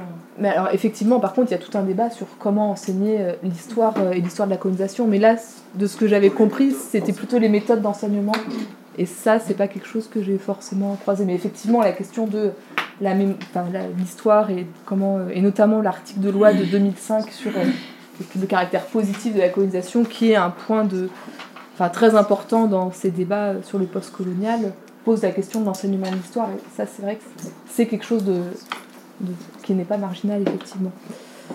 Euh, du coup, sur votre question sur le point, euh, sur les articles. Effectivement, j'ai pas du tout évoqué. Euh, il y a une grosse résistance française et de certains auteurs comme Finkielkraut que vous avez cité au courant de pensée postcoloniale. Ils, ils, ils apparaissent pas dans les numéros de revue que j'avais pris là pour, pour le panel, mais effectivement, dès 2005-2006, ils écrivent de, de, nombreuses tribunes, de nombreux articles sur des blogs, etc., où on retrouve cette critique euh, euh, du postcolonial et de euh, la perdition de, que ça pourrait représenter pour l'université française, etc., que de parler de postcolonial. Donc c'est, c'est un débat qui, qui n'est pas récent en fait, enfin, qui est déjà là depuis, du coup, à force, une bonne grosse dizaine d'années, et qui, qui est juste fréquemment renouvelé en fait, et qui, qui change peut-être un peu de, visage en fonction des événements euh, politiques euh, du moment, mais en tout cas, ce, questionnement sur, euh, l'usage ou sur l'utilité ou sur le, bienfait du postcolonial est présent dès, la suite des années 2005. Enfin, même, on le retrouve même avant dans des premiers articles assez critiques. Donc voilà, donc c'est quelque chose qui qu'on peut enfin, qui est toujours là et qui est latent et qui, qui, re, qui revient euh, fréquemment. D'autres questions Alors, euh, bah on va peut-être essayer d'équilibrer au niveau du genre. donc, euh, donc euh, oui, je vous en prie, après si vous voulez. Euh, vous avez euh, bien analysé comment chaque revue comprend les postcoloniales et est-ce qu'à la fin de votre thèse, vous avez donné une compréhension de ce que vous, Madame Collier, comprend comme postcolonial? Est-ce que vous avez à la fin pris parti dans les débats ou comprenant aussi votre situation d'entretien de, de, avec les intellectuels, il y a aussi une composition de jury, voilà, que j'imagine que devait être difficile. Est-ce que vous avez pris parti dans les débats? Pas du tout. Et même si vous n'avez pas pris parti dans la thèse écrite, comment est-ce que vous comprenez le postcolonial en France en ce moment? Voilà. Bah, juste là et puis après. une toute petite question par rapport au fait que, justement, par rapport à la, à la question des mots, euh, où vous placez du coup le décolonial par rapport au postcolonial en termes à la fois d'occurrence, euh, de confusion entre les termes, etc. je propose qu'on ça suffit de ou ça c'est pas assez ou c'est trop? Bon, je, propose, je propose qu'on s'arrête là et après on prendra les deux qui, qui, étaient là. On vous donne la priorité pour le reste. Alors, euh, concernant votre question, euh, non, dans ma thèse, je n'ai pas pris parti pour euh, ou contre. Ou enfin, c'était vraiment pas l'objet de la thèse en fait. L'objet, c'était vraiment de montrer comment le débat intellectuel était arrivé, comment il s'était polarisé, quelles étaient les, les positions de chacun, comment on pouvait comprendre ces positions au vu de. c'était assez une analyse assez bourdieusienne au final euh, du champ académique, de l'espace académique et de, de, ces, de ces logiques. Donc il n'y avait pas de prise de position de ma part. Euh, du coup, euh, voilà.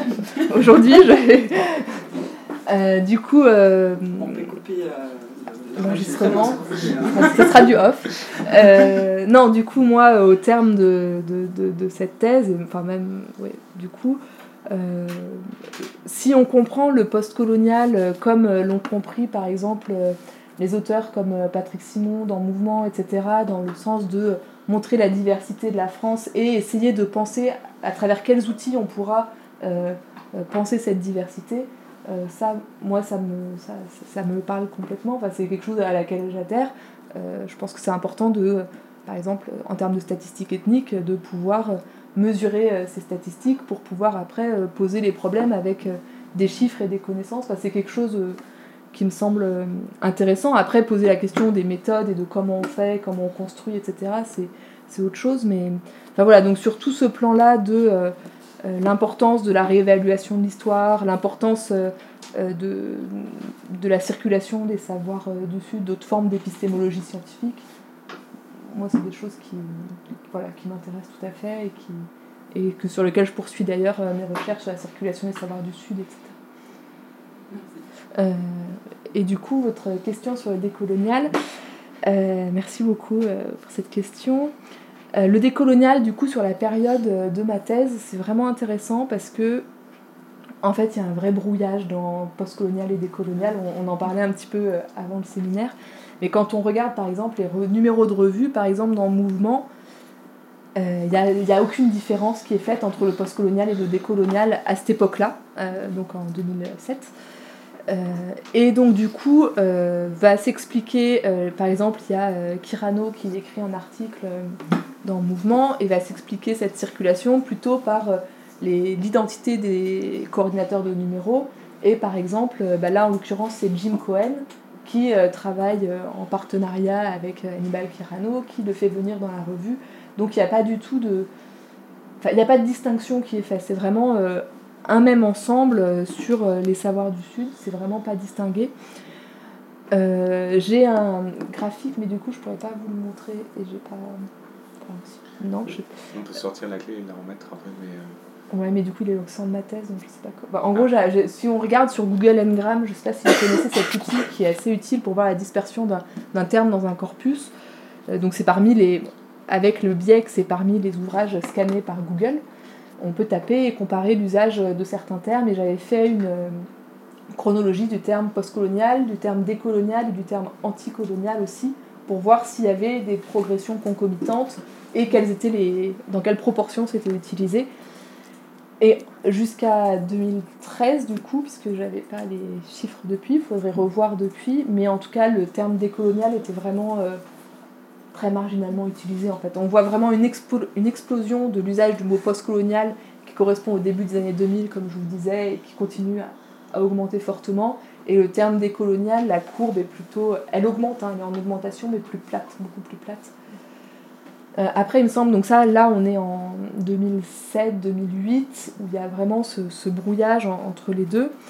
il me semble qu'aujourd'hui, le brouillage est moins fort, qu'on distingue mieux les, généalogies intellectuelles entre postcolonial d'un côté, décolonial de l'autre, et les conceptualisations différentes et les, histoires intellectuelles différenciées de, ces auteurs. En tout cas, à l'époque, au moment de, ce bouillonnement et de qu'est-ce qu'on met derrière le mot postcolonial, les auteurs décoloniaux étaient aussi. Euh, enfin, il y avait tout le monde, c'était vraiment dans un même, euh, d'un même usage. Ok, donc, ouais, je t'en en fait, c'est une question qui est un peu dans la quantité de celle qui a été posée ici. Euh, merci pour cet exposé. En fait, le, juste, moi aussi, c'était pour connaître un peu votre avis sur la, sur la question. Mais, mais à partir, en fait, finalement, puisque c'est une des questions qui est posée par le séminaire, c'est finalement quel est le l'originalité euh, de, ce que, euh, de ce que propose cette pensée coloniale, finalement, par rapport à, ce qui existe en dehors de cette euh, pensée, en dehors de ce champ, en France. selon vous, est-ce, est qu'il y a une originalité? Et du coup, s'il y en a une, qu'est-ce qui vous semble le plus intéressant? Qu'est-ce qui vous, vous a le plus intéressé dans ce, dans ce qu'apporte cette pensée-là en France? Et peut-être aussi, ça je ne sais pas si vous l'avez abordé, mais, mais du coup, quelle est l'originalité de cette pensée euh, post-coloniale française par rapport à ce qui se fait ailleurs aussi? Est-ce qu'il y a quelque chose aussi qui, qui est particulièrement euh, intéressant dans, en ce sens-là? Qui vous, vous a intéressé? Parce que j'imagine qu'il y a plein de choses, mais, mais pour faire le choix. Alors juste on va prendre la question qui était là, si, si elle est toujours, toujours active ou pas. la question sur le décolonial, ça vous a répondu. Au niveau de la, la, question de la circulation de la réception des auteurs, simplement, c'est un, il a écrit à peu près à la même période euh, que Fanon. Euh, c'était un type de sorte, c'était Albert Memmi. Euh, est-ce qu'il a, est-ce qu'il circule beaucoup effectivement dans ces milieux-là? Et si oui, comment il est reçu? Sachant que c'est un, c'est un auteur qui vivant et qui a écrit au début des années le portrait du, du, décolonisé qui fait suite à son 1960 sur le colonisé, les colonisateurs. On vous laisse répondre et après on prend les suivantes.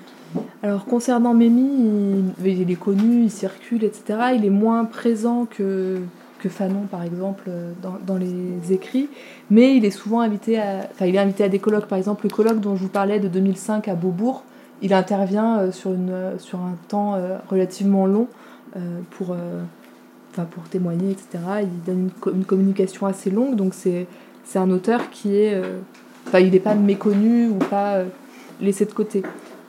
Mais il est moins, euh, il est moins présent, par exemple, que euh, Mimi, que Fanon, excusez-moi, dans, dans, ses écrits. je suis désolée, vous avez autre, un autre bout à la question, non? Oui, par rapport à cette prise de position à partir des années 2000, justement, sur, sur, les, enfin, sur ce qu'il appelle les décolonisés. Oui, du coup, euh, ça, ça va être inséré euh, notamment dans le numéro de Rue Descartes, par exemple.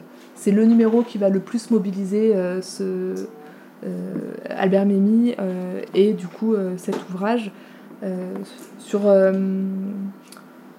sur les autres revues, si on reparle que des revues, il va être moins mobilisé. Alors, quant à l'originalité c'est un peu une question euh, compliquée, je vous avoue.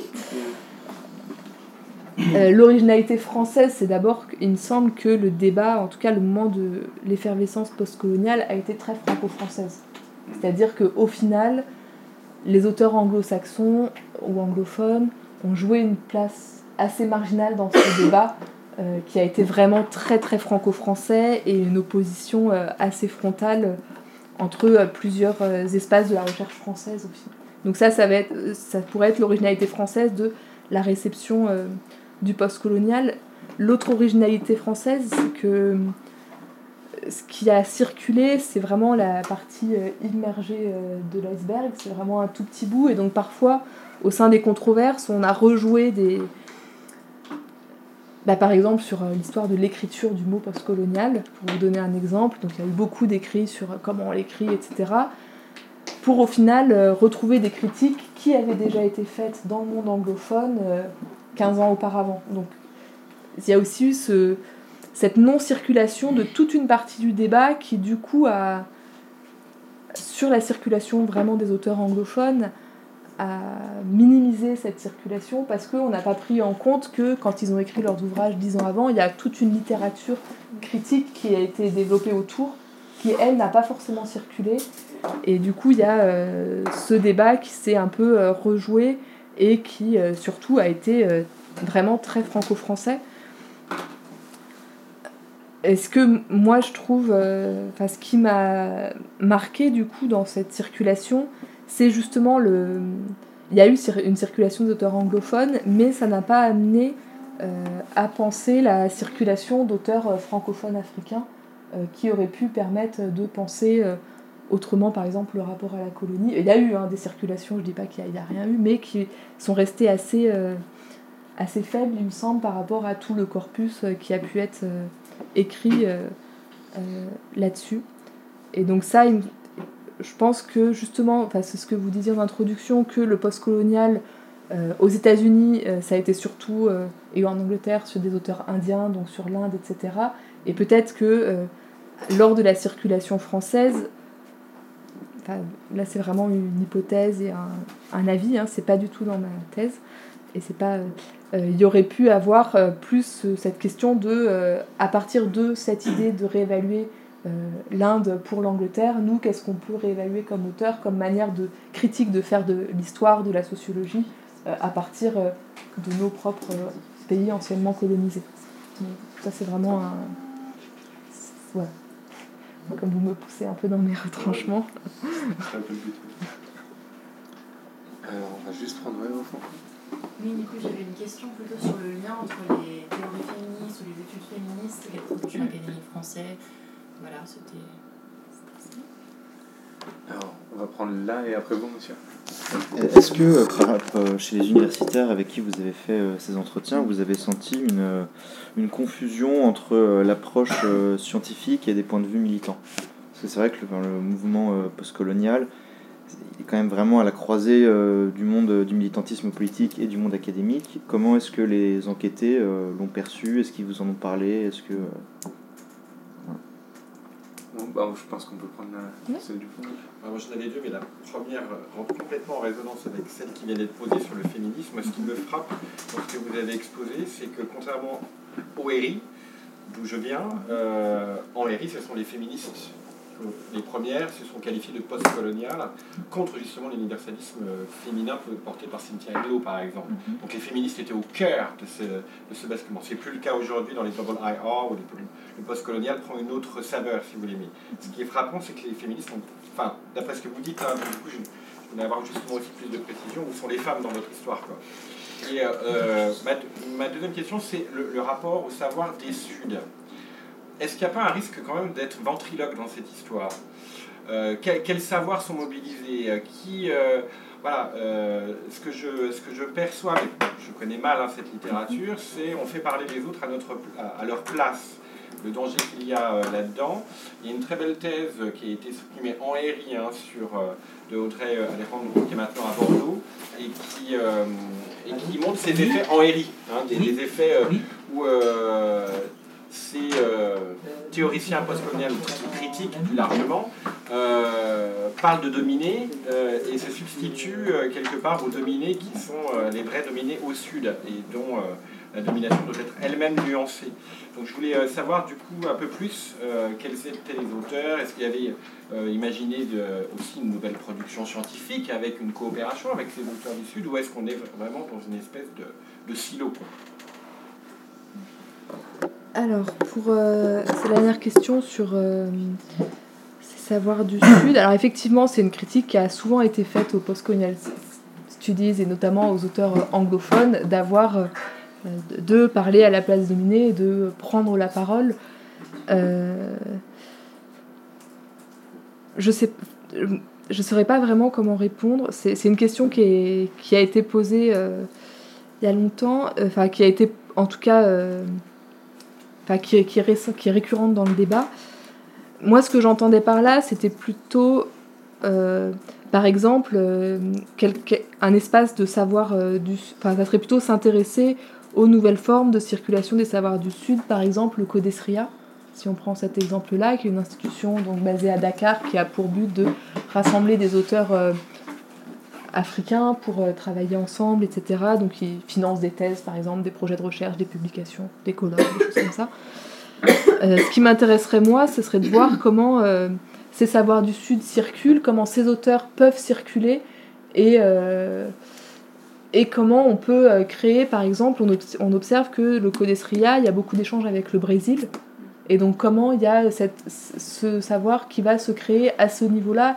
Et en fait maintenant, enfin en tout cas dans mon travail, je m'intéresse moins à la réception française qu'aux nouveaux espaces de circulation de ces savoirs du Sud et de, de, leur logique en fait.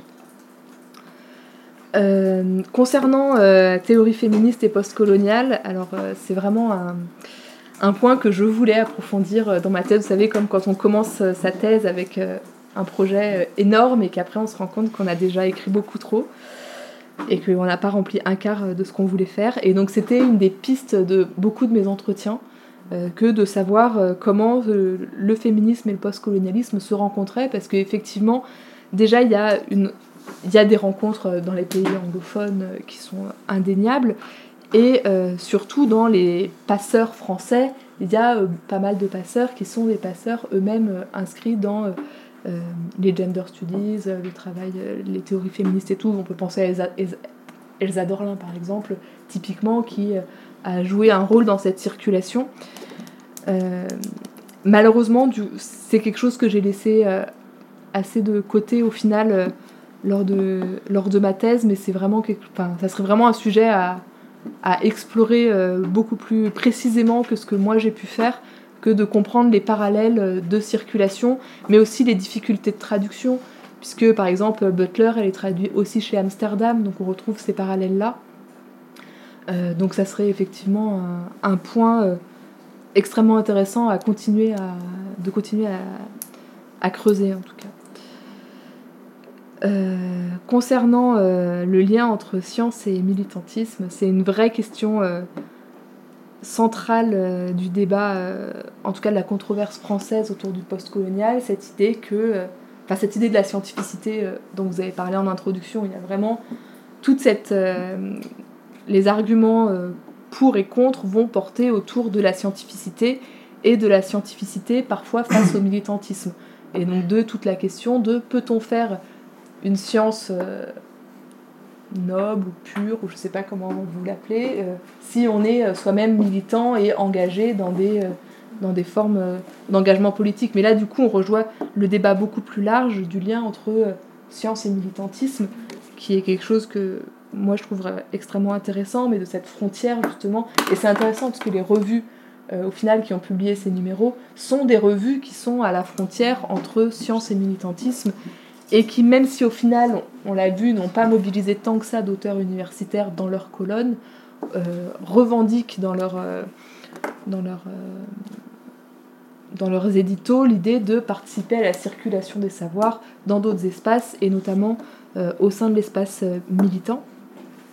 Mais donc du coup, ce registre de scientificité face à militantisme a été plutôt, enfin moi je l'ai vraiment analysé comme une rhétorique argumentative au sein de la controverse postcoloniale, donc euh, le militantisme étant comme une forme de utilisé comme un argument de rejet en fait, alors que d'autres vont au contraire euh, revendiquer, mais c'est un peu du même ordre, d'une moindre mesure, avec la notion de la discipline par exemple. Scientificité et, disciplinaire, et appartenance disciplinaire peuvent être liées avec l'idée de euh, si on s'inscrit dans une discipline, dans une discipline, si on reprend la définition de Foucault, bah, il y a une méthodologie particulière, il y a une épistémologie particulière, et donc du coup, euh, euh, c'est ce qui fait la science, par exemple, historique, pour vous donner juste cet exemple, c'est qu'on travaille sur des archives, c'est qu'on travaille de cette manière, enfin, je, schématise, et donc toute cette idée euh, de, du rapport à la science va être souvent modelée sur ce rapport à la méthodologie et à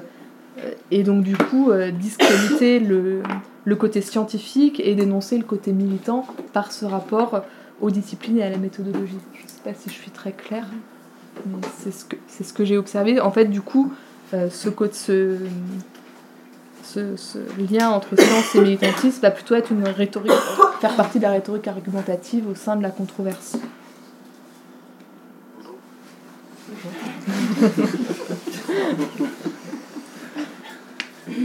D'autres questions? Oui Oui, bah oui, allez-y. Merci pour votre présentation. J'avais des questions qui ont, vous avez déjà répondu, mais il m'en reste encore.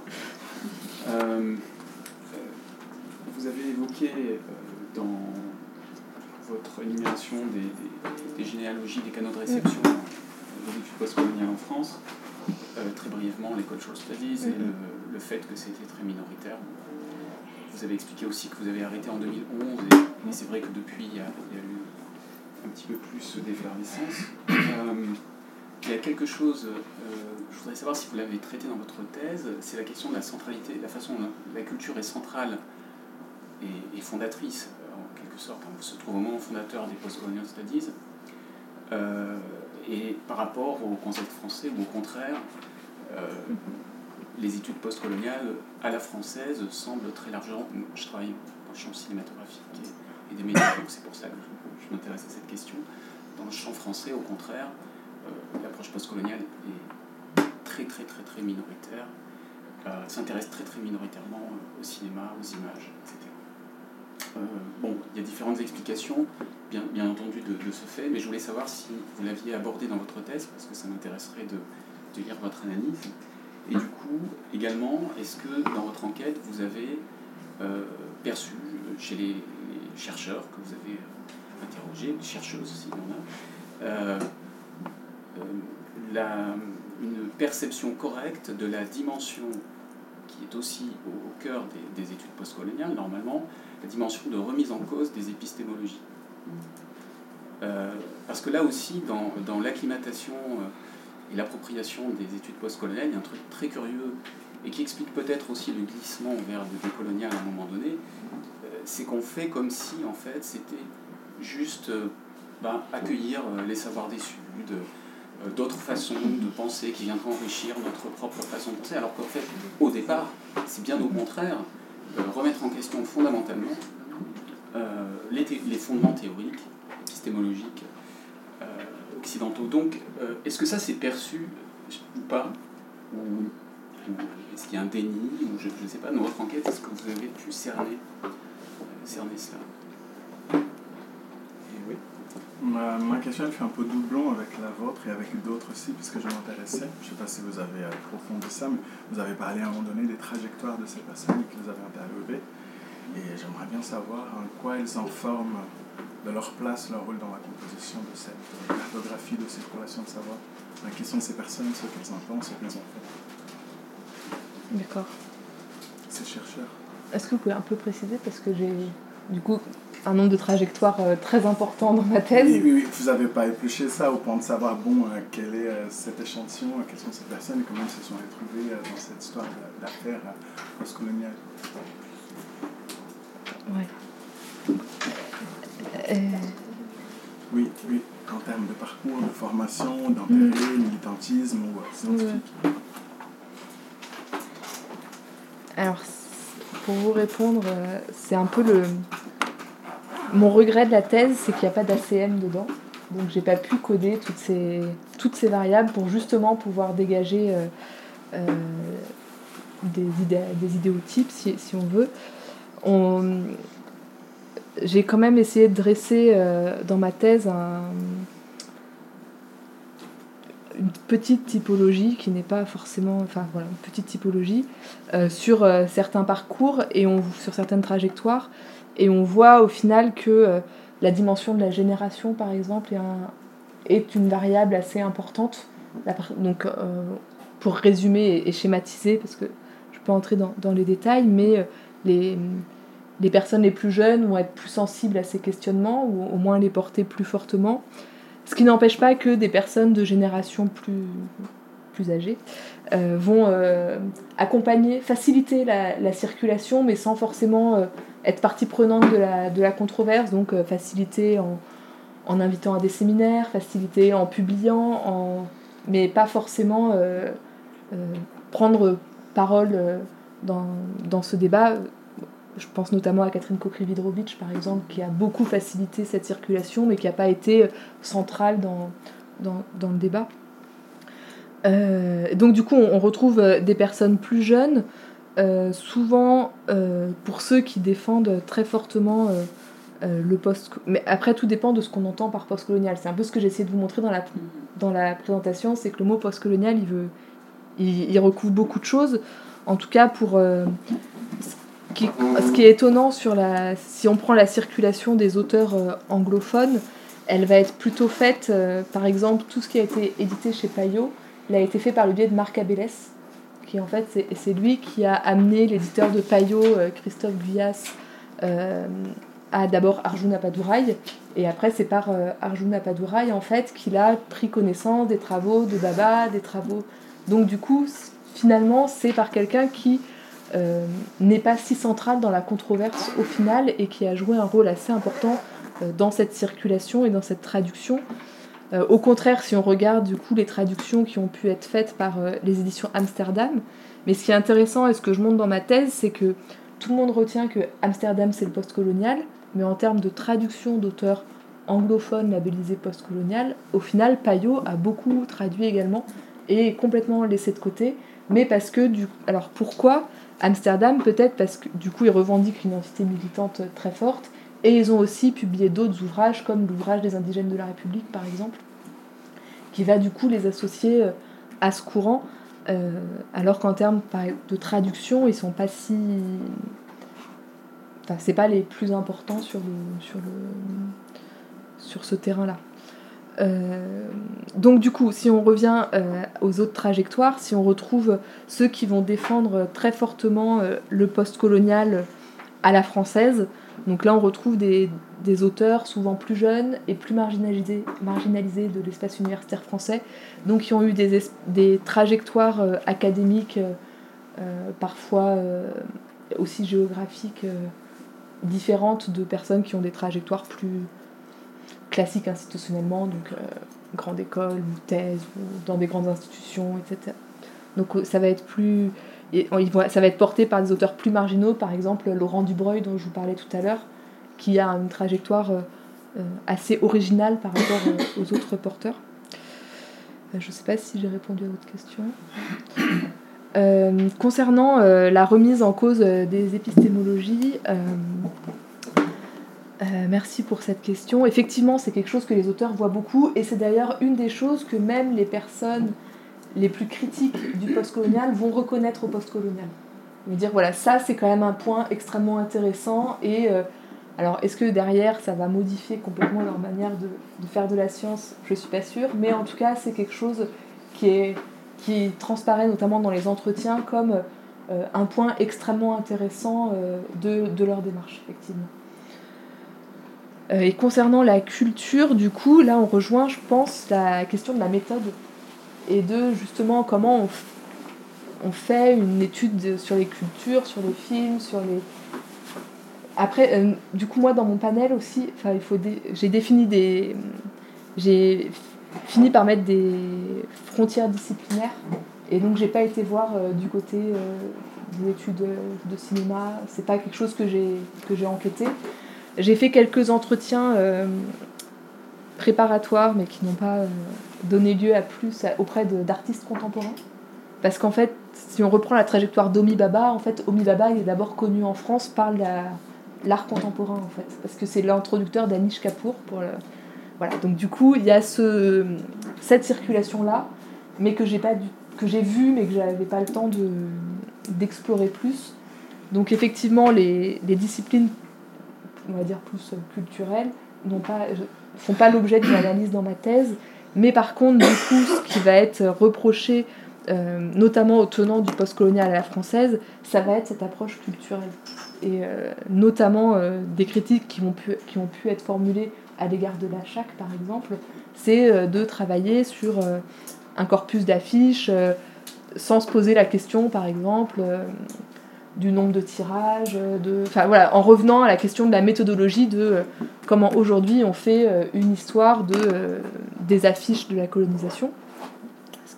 Et donc, et donc poser la question de la méthodologie historique pour travailler ces affiches en termes de diffusion, de réception, ce que la chaque n'a pas forcément fait en prenant les affiches comme la vérité à un moment sur la perception des Français, sur j'en sais rien, sur un pays, sur l'Algérie, complètement au hasard. alors que les critiques vont leur dire bah non, là vous avez cette affiche, où elle a été diffusée, dans quelle mesure elle a été diffusée, et comment savoir comment elle a été perçue dans le contexte historique de l'époque par rapport à la lecture qu'on en fait aujourd'hui avec nos yeux de 2019 de cette affiche. Je sais pas si Oui. D'autres questions Ouais. ouais. Euh, euh, moi, du coup, j'avais une question sur, euh, un peu basique sur la circulation et la diffusion des savoirs post-coloniaux venant des dom notamment, sachant que un peu spécifique euh, dans l'histoire euh, coloniale quand même. Et euh, notamment, enfin ça d'une part, et d'autre part aussi dans la traduction des savoirs postcoloniaux avec, enfin par la langue créole qui est quand même une langue très orale. Et du coup, enfin je voulais savoir si vous aviez rencontré, enfin si vous aviez mm. ouais, juste vu, enfin ouais, rencontré des alors, il y a des, sur le, créole, il y, a, il y, a, des éléments, parce qu'il y a des chercheurs qui ont beaucoup travaillé sur, notamment au colloque du série, par exemple, c'était quelque chose qui, était extra, enfin, qui a été euh, assez discuté, la place des dom-toms et la place du créole, la place de la langue, l'hybridité des langues aussi. De, euh, enfin, si vous, ça vous intéresse, si vous reprenez le livre qui a été du coup dirigé par euh, Marie-Claude Smous, sur, qui sont les actes du colloque, vous retrouverez euh, toutes ces questions. Donc ça a été euh, assez présent. Après, les dom-toms sont surtout euh, présents du côté de ceux qui vont dénoncer la continuité du colonial aujourd'hui en parlant des dom-toms comme de colonies françaises qui sont toujours des colonies françaises en fait. Donc ça va plutôt être abordé de ce point de vue-là, donc dans, une logique très politique, dans une vision assez politique, et donc du coup plutôt euh, du côté de partisans du post-colonial à la française. Euh, assez... oui. Bah, moi c'était juste une remarque pour... Euh, enfin, ce mouvement post-colonial, il apparaît comme étant assez unitaire, unifié, alors qu'il n'est pas du tout. Mhm. Qu'il y a des... Bah, vous parlez des auteurs créoles, mhm. les auteurs, les créolistes ne sont pas du tout d'accord avec les penseurs de la négritude sur des questions euh, fondamentale euh, de racisme, d'analyse de, de, la société. Et en fait, est-ce qu'on manque pas un peu, justement, quand on parle d'apport scientifique euh, de, de, ces études-là, on manque pas notre, notre objectif en montrant pas bah, justement que se, ces approches se valent pas, elles sont pas toutes compatibles entre elles. Mm. Notamment quand on parlait de la distinction entre postcolonial et décolonial, quand il s'agit de la question de l'épistémologie en philosophie, c'est c'est assez important euh, de comprendre les différences parce que on a, on a des concepts qui sont vraiment pas les mêmes pour les études postcoloniales. On va penser, penser le racisme en termes de différence, de représentation, d'hybridité, alors que pour un courant de pensée décolonial, euh, par exemple latino-américain, qui sera inspiré des théories de la dépendance, mhm. on va parler de colonialité de l'être, de colonialité du savoir, colonialité du pouvoir. Et en fait, on a des conséquences politiques et théoriques et, qui ne sont pas du tout les mêmes, parce que de base, on n'a pas les mêmes présupposés euh, épistémiques. Tout à fait. Mais alors, ça, c'est ce que un peu j'ai essayé de vous montrer dans ma présentation, c'est justement que le thème post-colonial recouvrait une réalité extrêmement diverse.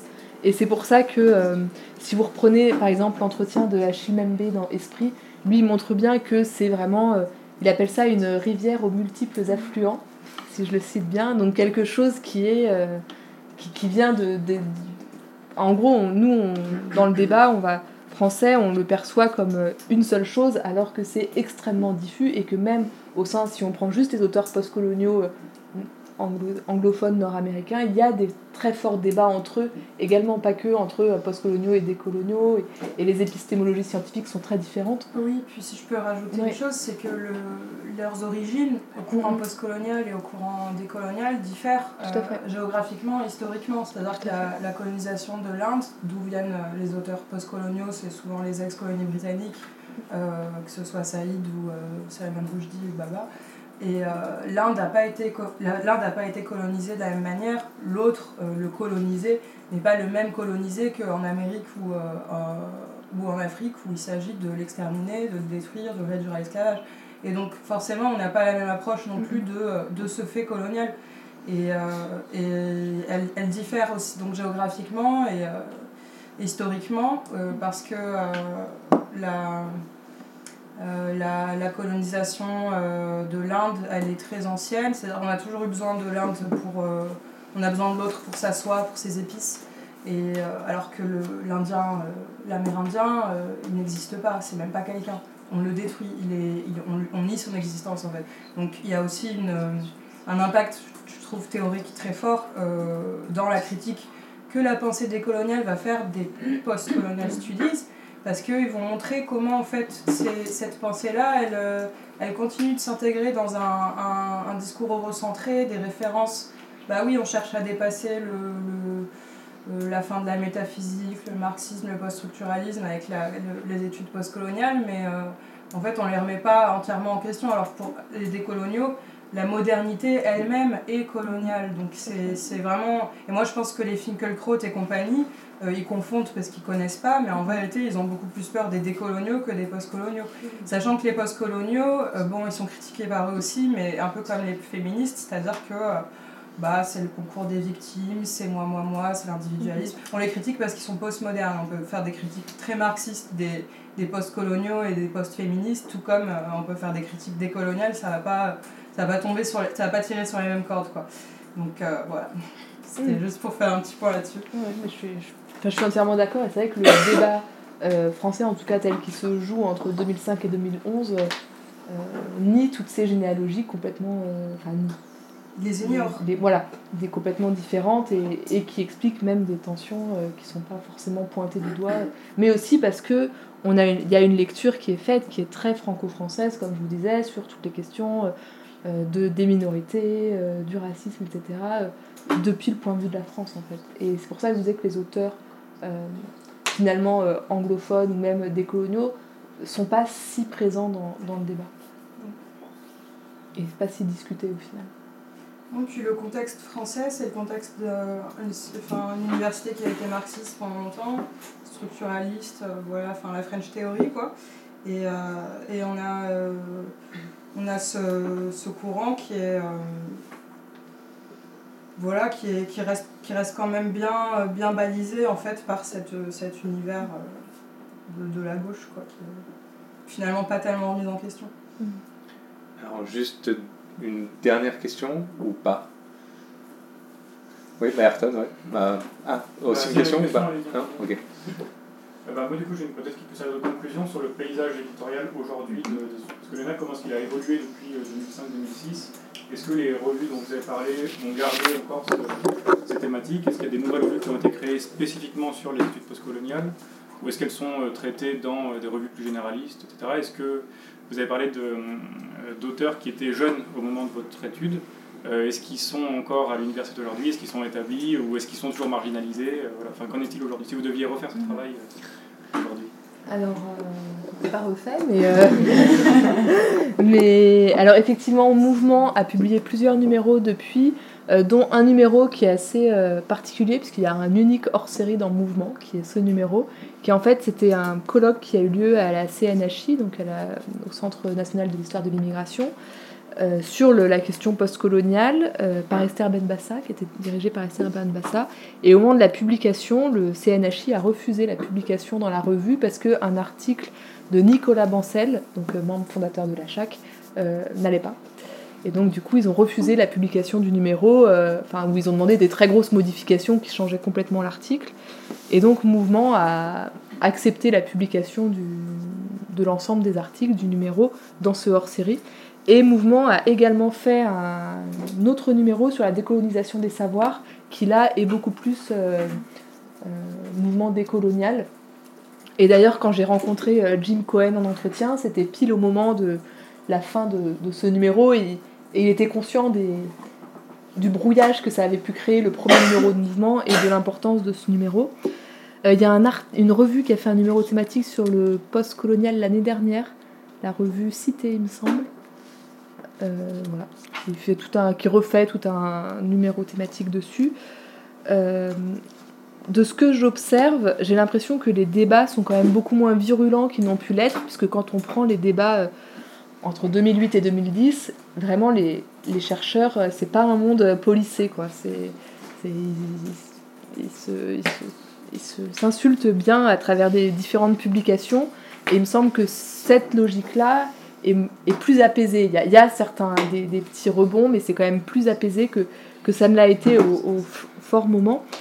En termes de, cartographie éditoriale, euh, de ce que je, je, perçois, mais encore une fois, je n'ai pas fait l'étude jusqu'à 2019, c'est vraiment ce que je perçois de ce qui a été publié depuis.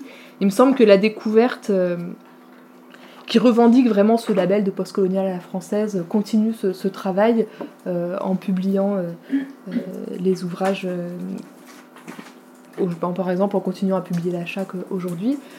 et Payot, par exemple, continue à publier Spivak. Donc le, le, paysage reste quand même assez semblable de celui que j'ai pu observer au moment des toutes premières traductions, il me semble. Vous avez peut-être d'autres. Mais j'ai vraiment pas prolonger encore euh, l'enquête jusqu'en 2019, donc je... il y a peut-être des précisions euh, qui me manquent. Non, pas de précision. donc bon, bah, je pense qu'on peut s'arrêter là. Merci Yann Calponier, merci à tout le monde.